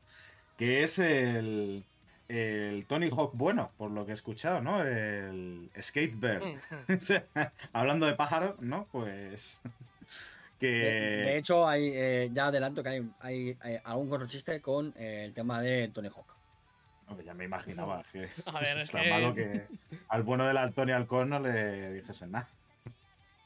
Pero bueno, que es Kerr quien lo ha estado jugando estos días. ¿Qué nos puedes contar del juego de los pajaritos, el Skate Bird? Pues algunas cosillas. Eh, es verdad que no he jugado todo lo que me gustaría ni, ni me lo he pasado, esto ya lo aviso, por eso digo que es, un aperitito. Es casi más casi más, está más cerca de primeras impresiones que de, que de análisis como tal. lo aviso ya previamente para que nadie eh, se, se, se, confunda, lo que sea. Son primeros compases, por así decirlo. ¿Y qué me he encontrado? Me he encontrado un juego que para empezar, vamos a empezar por lo bueno. Es muy gracioso. Es un juego que todo, todo, el rato te da momentos divertidos. No es de carcajada. Eh, pero siempre es como muy, muy curiosote, muy graciosito, muy adorable. Yo, eh, eh, cuando lo estuviste jugando en directo el otro día, a mí me hizo muchísima gracia, pero que no podía parar de verlo. Lo adorable que era cuando se caía el, bicho, se ponía a rodar como una croquetilla, era súper gracioso. Sí, la verdad es que esa, esa gracia en general de todo, de todos los pajarillos, de las, conversaciones que hay entre, entre pajarillos son muy graciosas. Hay momentos eh, increíblemente divertidos y y mucho meme si uno quiere. Es verdad que te, que te aligera mucho otras cosillas que no están tan bien. Entonces, eh, lo bueno que es que Skatebeer está en el Game Pass. Entonces, te cuesta, pues igual, si andas vivo, un eurico. Y en un eurico te lo fumas y te fumas algún que otro juego más. Suena que estará en promoción en el Game Pass, ¿no? Justo ahora Por eso mismo. Y, eh, y claro, entonces, al ser tan divertido, es verdad que te alivia un poquito otras cosas que no están bien. Em, ¿Qué no está bien? Para empezar, la traducción, por ejemplo, em, del español. No diferencia entre español latino y español de España. Lo cual siempre es un punto negativo. No por nada. Porque en este caso, por ejemplo, está en español, en español latino. No porque esté mal, sino porque se agradece que si va a estar en español, pues mm. haya cuantas más posibilidades, mejor. Y además la traducción a veces eh, está un poquito lost in translation, ¿no? Algunos chistes se adaptan, algunas cosas son más complicadas de adaptar y cuesta porque son juegos de palabras. Y es verdad que no está muy allá. Eh, después, el menú de opciones es horrible. El mm. menú de las opciones es horrible. Los ajustes son horribles. Es verdad que hay momentos en los que para salir de un menú tienes que ir como hacia atrás. Entonces, hay un poco momentos raros que, que, que, que con un poquito de pulido más quedaría mucho mejor. Y luego ya eh, el, tema de, eh, el tema de jugar, ya el jugar el juego. La música, la hostia, esto lo tengo que decir. Como buen juego de skate, tiene que tener un buen repertorio de temazos. Entonces, en ese aspecto, guay. En el aspecto mecánico, eh, un poco también una de cal y una de arena, que diría el señor X. una de, no sé cuál es la buena, Voy a decir que la de arena, porque la de la cal. Eh, paréntesis. Con lo de la, cal y la arena. Voy a por. Eh, esto, eh, a ver, como bioquímico, cal y arena. El significado que tiene no es que uno sea bueno y otro sea malo, sino que una anula a la otra. La cal es una, es un, es una cosa. O sea, es lo que un proceso activo y demás, que es lo que, que hace la cosa, y tú echas arena para anular la cal. Ese es el significado de la frase, porque en química no hay bien ni mal. Hay reacciones. ya, pero si eres vasco, la cara es la mala. Entonces, la de arena es que el juego, el juego eh, realmente es, divertido, es adorable y es curioso y, no funciona del todo mal. ¿Qué pasa? Que es un juego de skate que no es demasiado skate. Quiero decir, no hay muchos trucos ni muchos combos. Es verdad que está lo básico, tienes algunos flips, tienes, tienes al menos yo solo he tenido un solo grab, eh, tienes manuals, tienes greens, tal. Y realmente no es. Em, no es aburrido jugarlo, porque está graciosote, vas con el pájaro. ¿Qué pasa? Que el control a veces es muy duro. O sea, es un control mm, inexacto, impreciso. Em, por ejemplo, cuando eh, hay momentos en los que una misma acción puede ser muy divertida o, o tremendamente molesta. Por ejemplo, a veces el pájaro se glitchea de alguna forma en la que da una situación graciosa. Y a veces se glitchea en una situación en la que acabas casado. Por ejemplo, detalles como que haya una barra para grindar, pero que a la vez puedas caber por debajo y te quedes atrancado, no es gracioso. No es gracioso porque el respawn es el mismo momento. Si no has puesto un punto de. un punto de. de respawn anterior, te puedes ver ahí un rato de darle a la X intentando saltar y salir y tal. Es verdad que el punto de, respawn que puedes setear lo, lo, arregla en cierto modo, pero es como, bueno, no debería existir esta opción, debería estar bien hecho. Y si me vas a poner una barandilla que, es para grindear, no me dejes pasar por debajo, pónmela un poco más baja y que me choque. Y ya está, y no pasa nada. Entonces, pasa un poco todo el rato eso, que hay cosas que son graciosas y a la vez también a veces son molestas. Entonces, la estructura de las misiones básicamente es... Em, los pajarillos tienen em, ciertas misiones para ayudar a un gran amigo, que no se sabe quién es, se supone que es el, dueño de la habitación, eh, que es donde se empieza, luego se va avanzando de diferentes niveles, y son todas muy similares, muy parecidas, y no cambian tanto. Entonces, el único aliciente realmente para las misiones es las conversaciones que se dan antes y después, y avanzar de mapas. Es un juego de Game Pass en un sentido casi peyorativo. Es un juego de jugar un ratito, unos cuantos días. De, estar de relleno, es decir. Es un juego de, de, jugar un ratito, unos cuantos días y probablemente dejarlo. Me sabe mal porque me, me hace mucha gracia. La personalización del pajaroto es súper graciosa y verle por ahí patinando es muy divertido. Pero es verdad que cuando se. Cuando toda esa neblina eh, de lo adorable y tal se disipa un poquito, hay un juego que está y no. Que no llega a hacer una experiencia satisfactoria del todo que puede ser molesto a veces, que no, añade mucha variedad. Em, hay momentos en los que mecánicamente a veces ni funciona. Y luego lo que he visto de los mapas tampoco son unos mapas excesivamente maravillosos. Entonces, hay un jueguito, lo que digo, en el Game Pass. En el Game Pass se juega muy bien porque no te duele. No te duele dropearlo, no te duele mm, que te guste, no, no te duele el efecto que te pueda dar. Y, yo qué sé. A mí es que me da muchos vibes como de proyecto de final de carrera. Sí. además, también, sí. ves la interfaz, por ejemplo. el primer juego de un estudio que tienen ideas buenas, y ideas malas, y algunas le salen bien y otras le salen regular. A mí es lo que me ha recordado. Es que creo que va más eh, Raúl por el rollo que ni de estudio, sino de chavales que acaban de... empezar y es su primer proyecto para decir, bueno, sí, sí, y, como, y como tal, bien, pero... De esa sensación de, de, que se ve, se ve que, tenían, tienen buenas intenciones en hacer el juego y tal, pero que no tienen la experiencia de hacer juegos y se ve que fracasan. Claro, por eso, por eso me sabe mal ser, ser duro con el juego, porque por mucho que se lo merezca, que merezca decir, oye, pues hay cosas que no funcionan, me da raya porque se nota que es un juego que, tiene cariño y que tiene pasión Y que, bueno, las cosas a veces con eso no vale, ¿no? Y, hay ideas guays, y por ejemplo, lo que digo, todas las conversaciones son muy divertidas por lo general, los asistencias están muy bien. Hay ideas, hay cosas que podrían funcionar incluso para un futuro juego, pero es verdad que le falta. Le falta. Está, es una tarta que la pinchas y todavía no, no ha cuajado del todo por el medio. Y lo sabes, y bueno, y pues a veces las cosas salen así. Y tampoco pasa nada.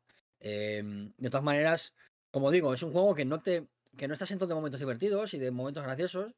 Así que, sobre todo, si tenéis Game Pass, o si no tenéis Game Pass, pero os lo podéis hacer por un euro, probadlo porque eh, creo que es un juego que habrá gente a la que le pese más el humor y lo gracioso y lo adorable que los problemas que puede llegar a ver. Entonces, eh, adelante, probarlo.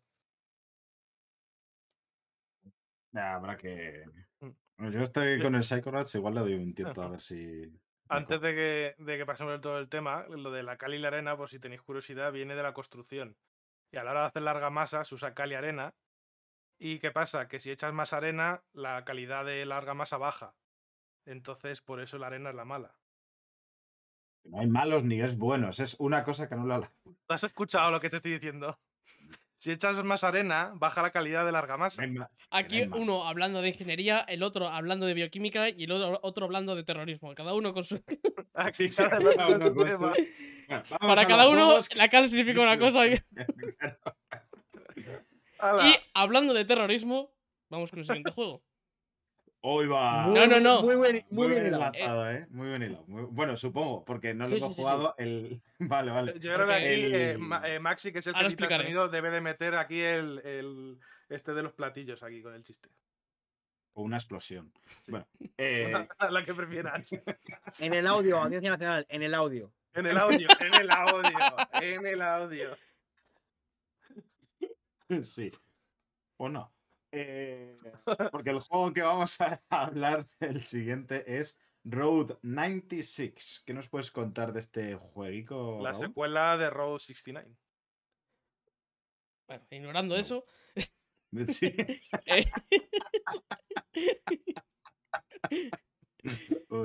Eh, lo del terrorismo que decía del juego no es porque el juego sea, sea terrorismo, sino porque ahora lo comentaré. Ahora lo comenta, no lo comentaré más adelante, es porque el juego habla, habla de terrorismo, pero bueno, eh, ahora, lo comentaré. Al igual que Sergio, quien para hacer chistes terroristas. sí, eso sí que es, eso sí que es terrorismo. A ver, es contra el buen gusto. Si no hay un chiste malo mío en el podcast, yo creo que pierde un poco la gracia, ¿no?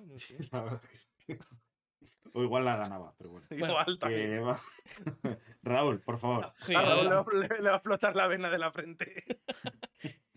a ver, eh, Road 96 es un, juego, una aventura narrativa que está ambientada, en, una, en un país eh, inventado que se llama Petria en el año de 1996.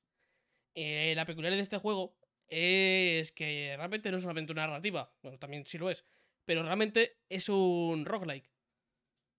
Y ahí es donde está un poquito la gracia de este juego. La, estructura del juego consiste en que tú tienes un objetivo, eres un adolescente y tienes que eh, salir del país, escapar de, tienes que llegar a la frontera y escapar, de, escapar del país. Eh, ¿Por qué quieres hacer esto? Bueno, el país es una dictadura básicamente, donde amañan las elecciones y, y pues están las cosas bastante mal, hay muchísima presión por parte de la policía y pues muchísimos. El, juego te comenta eso, que hay muchísimos adolescentes que están huyendo del país para buscar una situación un poco mejor. Y pues el juego te encarna en esos adolescentes. Cada rank que tienes que hacer, llevas a un personaje distinto que empieza en unas condiciones distintas de dinero, cansancio eh, y alguna cosilla más que no recuerdo mal, creo que... Sí, bueno, dinero y cansancio creo que era principalmente. Y en un punto del mapa. Entonces tu objetivo es eso, llegar hasta la frontera y escapar. Aquí la gracia es que ahí en cada. Lo que pasa en cada partida, en cada run, es distinto. Se van sucediendo, sucediendo una serie de eventos que van. que, con cada personaje pues vas, creando su propia historia, por así decirlo. Por ejemplo, te empiezas con un personaje, la primera partida. Yo la primera partida de todas.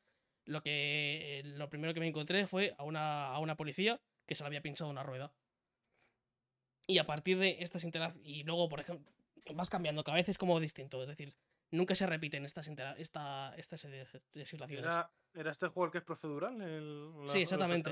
Exactamente, es, procedural. Cada, eso, cada run es distinta, cada evento que te encuentras es distinto. Sí que tiene toda la pinta, no solo me lo he pasado el juego una vez, no he llegado, no, he vuelto a una segunda, vamos, a una segunda partida, pero tiene toda pinta de que son como eventos que sí que están scriptados, pero que van mm. cambiando el orden. Y a partir de eso es como te va mostrando toda la narrativa del juego, porque al final los eventos estos que ocurren están relacionados con ciertos personajes que van apareciendo.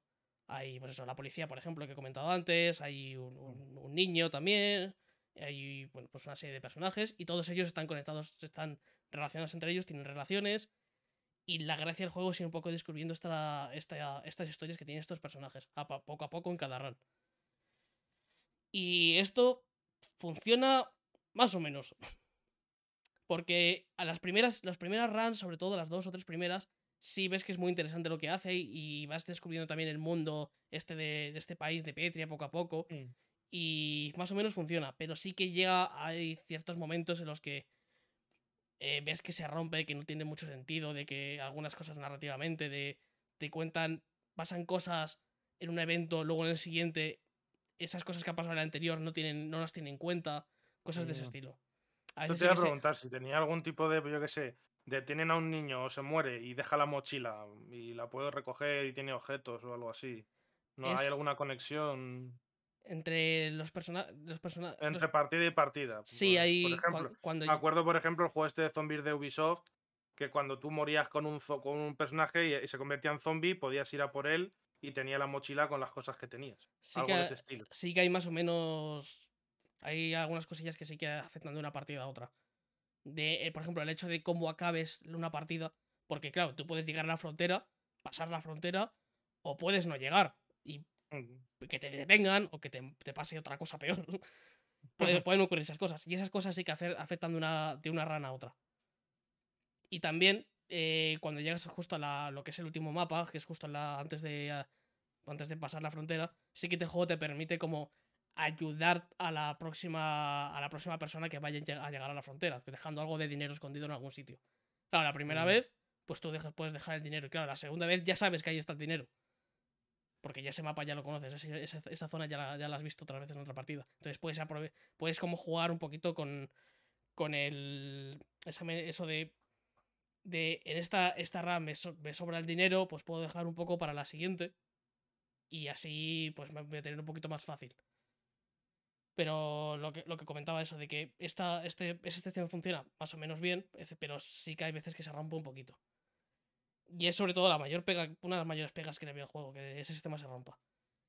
Eh, luego, el otro problema gordo que le veo eh, es sobre el tema que trata. El mundo este, el, vamos, el país este de Petria, eh, aparte de lo de la dictadura y demás, lo más importante es que hay un grupo terrorista. No recuerdo ahora mismo el nombre. Es, pasé el juego hace unas semanas y ya no recuerdo exactamente el nombre. Pero bueno, hay un grupo terrorista que, que hace 10 años antes de cuando ocurrió el juego hizo un atentado, un atentado bastante gordo en el que derrumbó literalmente una montaña entera y, se, y murieron un montón de personas. Entonces, todo el juego te está hablando un poquito de este, de sobre este atentado que ocurrió, sobre quién tuvo la culpa, si realmente fue de los terroristas, y sobre. Tú estás todo el rato relacionándote con este grupo terrorista. Siempre, eh, todo, prácticamente muchos de los personajes que aparecen y tal están relacionados con él. Y hay un debate sobre si se tiene que utilizar la violencia para, para acabar con un, con un gobierno dictatorial. Y el, es más o menos el, tema, es principalmente el tema del que habla el juego. Un pequeño apunte de nada es que te relacionas con los terroristas, pero también te relacionas con gente que está relacionada con el atentado de muchas maneras. Por ejemplo, hay gente que ha, perdido, una persona en el, en, el, en el, atentado, o hay gente que ha rescatado a, gente del, del, atentado en su momento, hay muchas formas de relacionarse con, el atentado que tiene que ver desde, desde el, orgullo por la lucha, a, la miseria de la pérdida, a, mm, yo qué sé, a, la empatía. Hay muchas maneras de relacionarse con el atentado, con ese evento, y cada personaje tira un poco por cada, cada uno de los lados. Luego ya vemos qué pasa si está bien o está mal. claro, el tema es eso, que, que el juego no te dice no, llega a resolver esa pregunta que te hace sobre si mm. está bien utilizar la violencia o no en estos casos. No se quiere posicionar. claro, exactamente. Y te hace posicionarte a ti. Eres tú el que tienes que tomar las elecciones. Mm. Y a lo mejor, yo, en mi opinión, pienso que no es lo correcto. Creo que el juego se debería posicionar. Es un poco la posición barata, la de no posicionarse. Exactamente. La de intentar. Yo dejo ahí el tema y a ver qué pasa. Yo lo he sacado. he sido el valiente que saca el tema. Pero bueno, Eso te, saca, el tema y. Y claro, hay personas que sí, se, se, posicionan a favor, otros en contra. Pero al final, la decisión. Y las decisiones de. de pues, qué, qué, tipo de, de decisiones hay que tomar para, con este grupo terrorista, las tienes que tomar tú. Y creo que no está demasiado bien resuelto ese aspecto. Creo que no trata de todo lo bien posible el tema. A mí, a mí no me parece mal, fíjate, que, que el juego te plantee las cosas y seas tú el que decidas si te parece y no te parece mal. Me parece que es una buena herramienta eh, narrativa, incluso, ¿no? El dejarte elegir y dejarte posicionarte. Pero sí que es verdad que a veces el juego parece como que te quiere colocar en, la misma distancia algunas cosas que tú dices, bueno, no creo que tenga la misma distancia del centro, digamos, ¿no? Sí, es. y ahí es. Termina, termina. No, termina. Ahí es, donde, ahí es donde se ve que el juego a veces es cobarde, quizás, eh, en, no, en no ser capaz de, decirte, sí, las cosas son así, pero esta otra perspectiva también puede ser importante y a lo mejor no, no, lo hayas planteado. Siempre hay como una especie como de equidistancia rara que no permite al juego como nunca mm, plantearte posiciones problemáticas. Siempre hay como una como un maniqueísmo raro en el que navegar, ¿no? Digamos, y no se sale de ese maniqueísmo. Eso es, por ejemplo, algo a mí que no me gusta del juego. Aparte de mm. otra cosilla que, que ya, si, no, si no te importa, eh. que es que me da la sensación de que las, las, aunque las partidas son procedurales, todos hemos tenido las mismas situaciones y las mismas cosas y como que hemos pasado por el mismo juego de alguna manera. Mm. Y me choca mucho eso con que sea procedural. Es que yo tengo la sensación de que hay a lo mejor como un camino largo y tienes como mm, dos islas en el medio y hay muchos caminitos por la zona, pero al final todos acaban en esa isla. Y otra vez un montón de caminitos procedurales ahí todos, pero acabas llegando, tienes como puntos intermedios en los que por los que hay que pasar sí o sí. y al final eso se carga un poco lo del procedural. Como yo creo que funciona el juego es, imagínate que cada, cada evento de estos que ocurren es un, es un recuadro, ¿vale? Tú tienes una línea mm. recta y tú esos recuadros eh, los vas metiendo en esa línea recta. Lo que cambia es el orden, pero al final siempre son las mismas historias. Hmm. Sí, un poco lo que he dicho, sí. Pero es eso, al final siempre van a ocurrir los mismos eventos. Y lo, sobre lo que comentabas hmm. antes, sí que es justo lo que iba a decir, lo de que creo que el juego es un poco es más cobarde de lo que debería ser.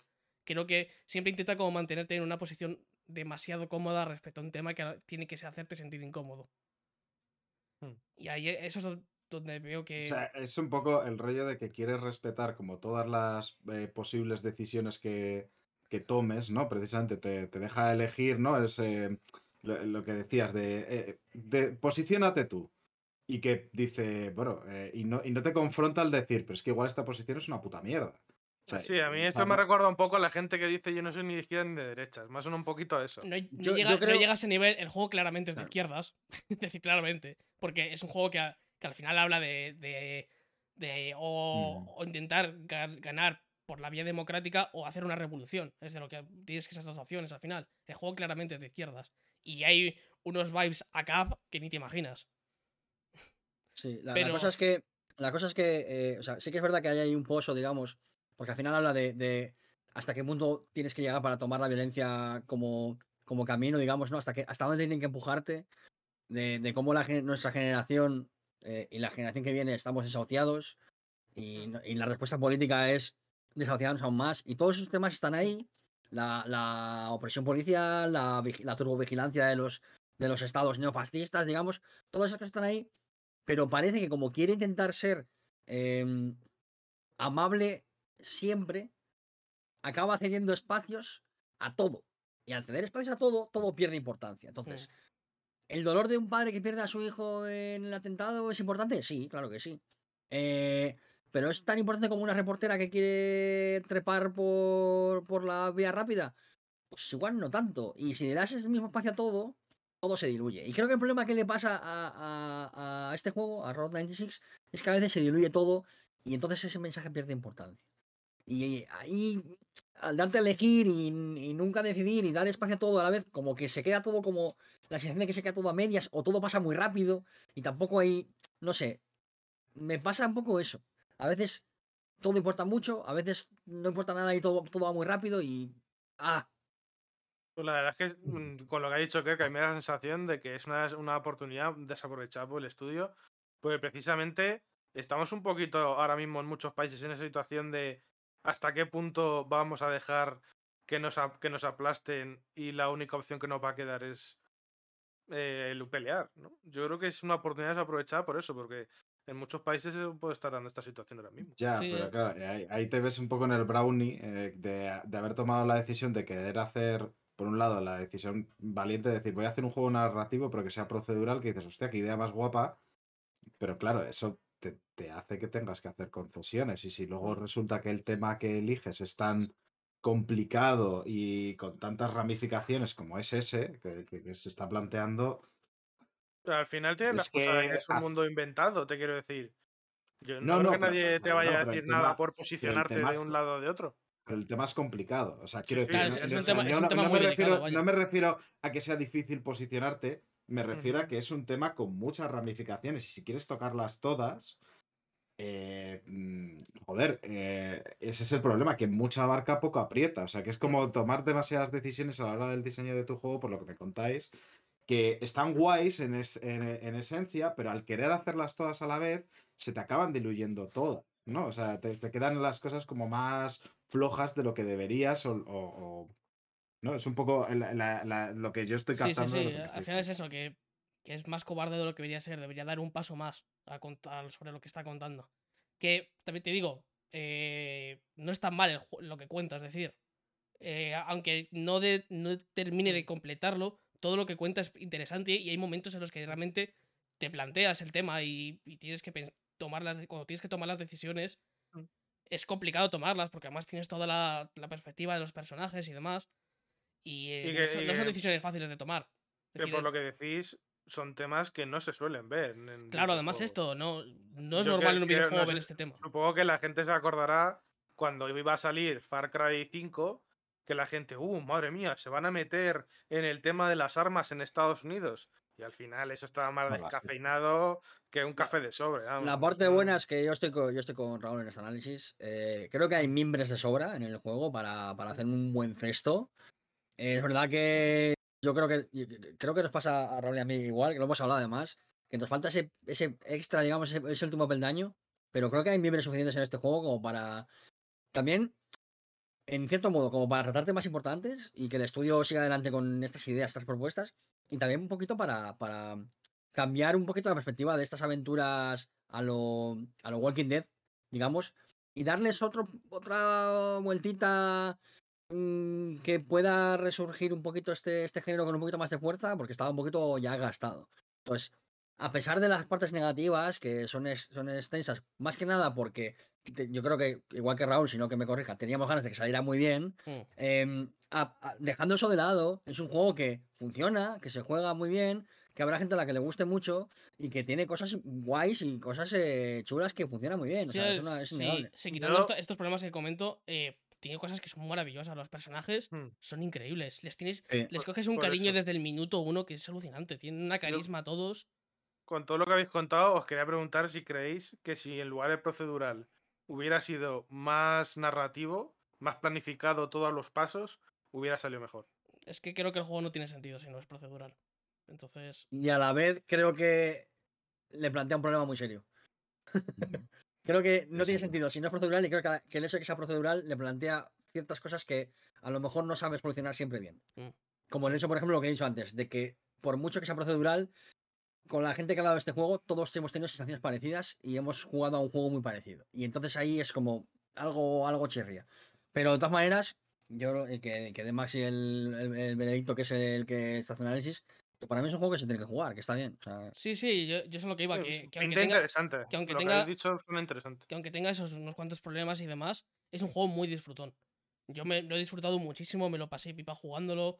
Además lo jugué, salió más o menos a la vez que en 12 Minutes y fue como, joder, eh, lo pones en la balanza y lo disfruté muchísimo más. Y que además es un juego que, que tiene, como tiene este rollo de, de, de road trip, de caminar por el de, viaje y demás es muy relajante también. Aunque tenga esos momentos tensos y demás, por lo que tiene, los temas que habla y demás, tiene otras partes que son súper relajantes. La música está muy chula, por ejemplo. A mí, a mí, fíjate que personalmente las partes más costumbristas, digamos, en las partes en las que, por ejemplo, estás en un campamento hablando con la peña, son las partes que más me gustan del juego, porque es cuando se siente más sincero el juego. Y es muy. se siente muy humano, además. Porque es que los personajes son. Están tan bien, tan bien hechos y tienen tanta carisma y tal que, que da gusto estar con, con esos personajes sentado en una silla hablando con ellos solamente.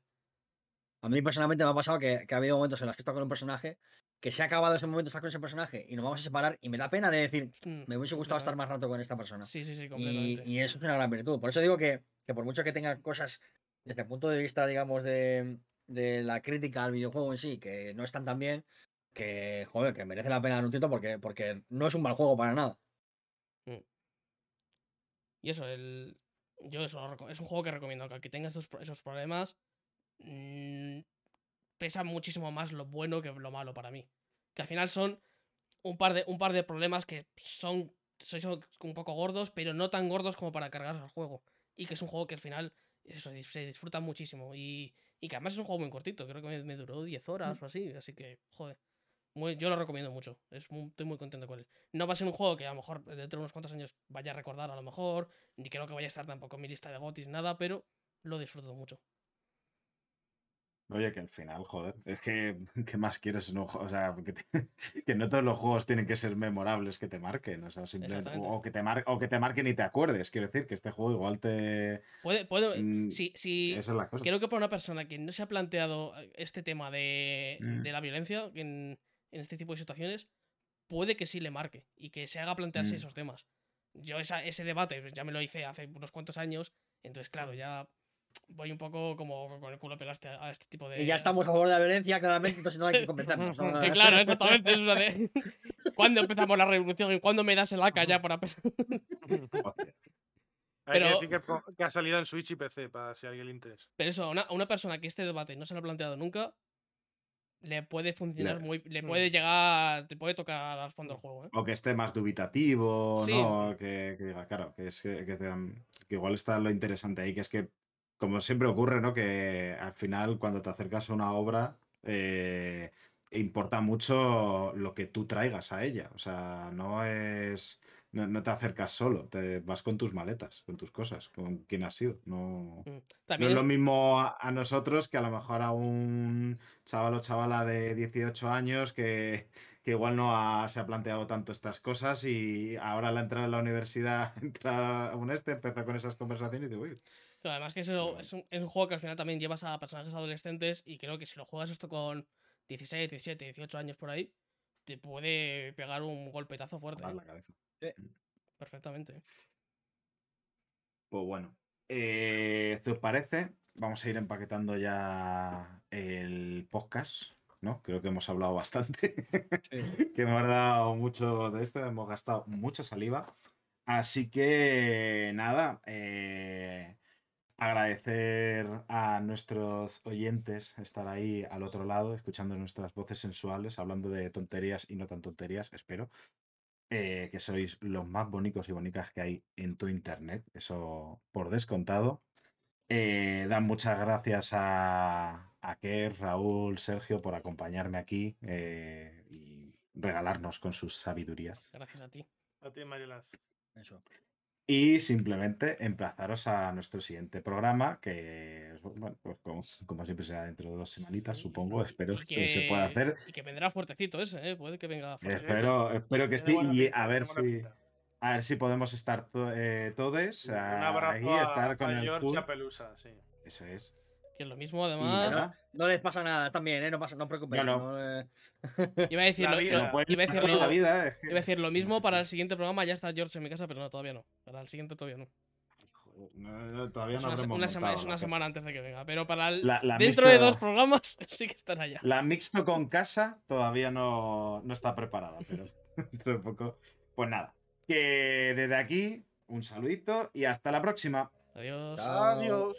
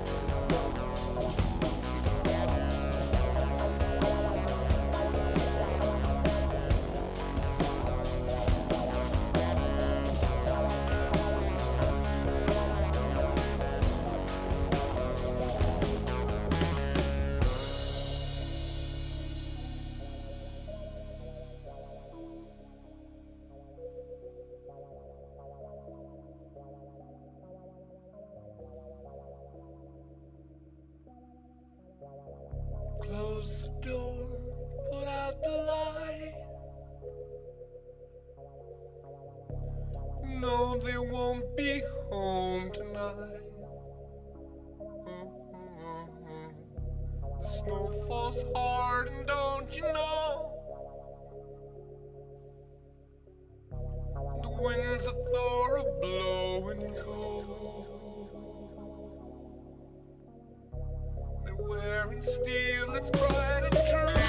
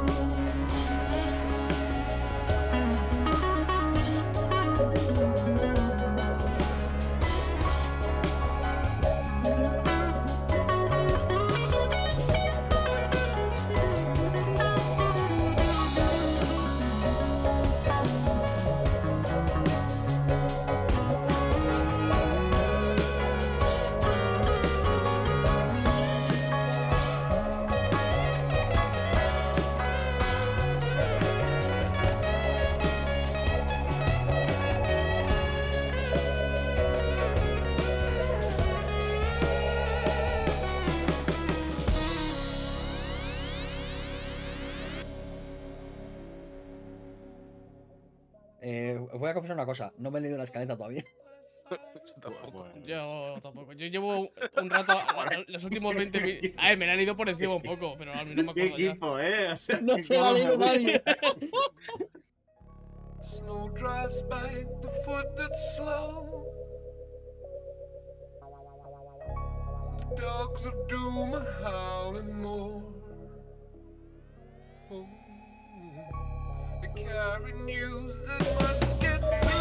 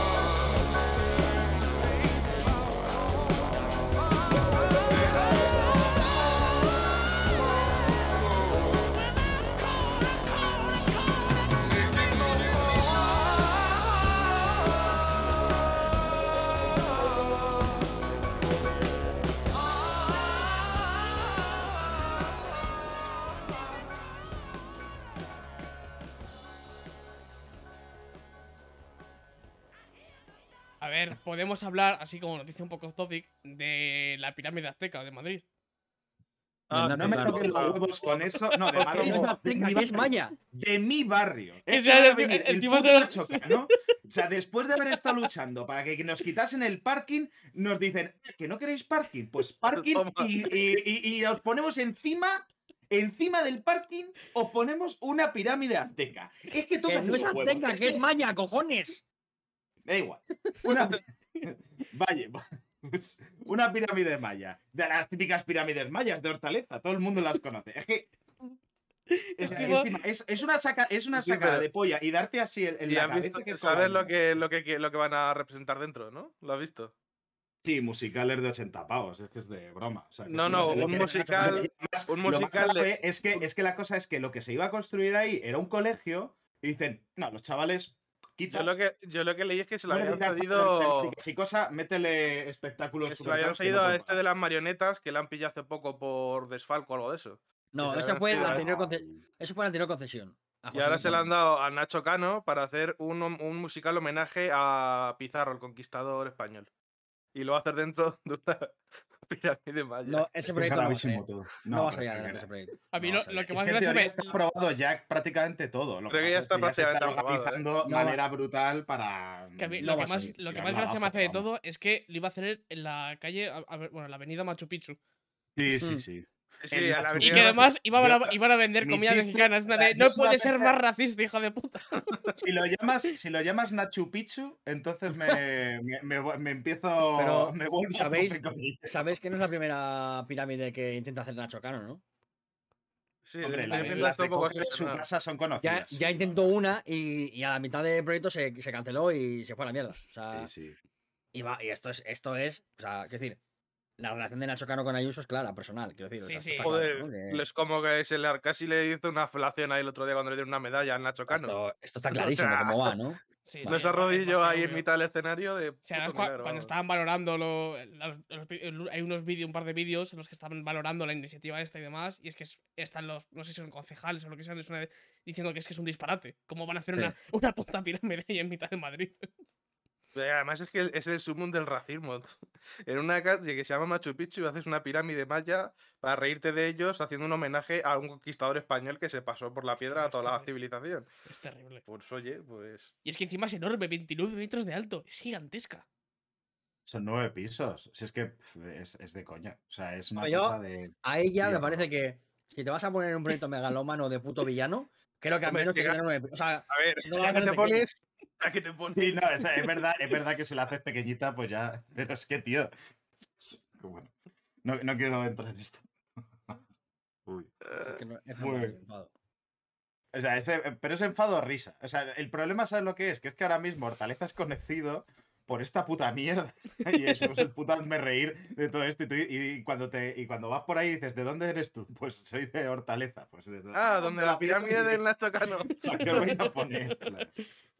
Claro. Me cago en la- Ay.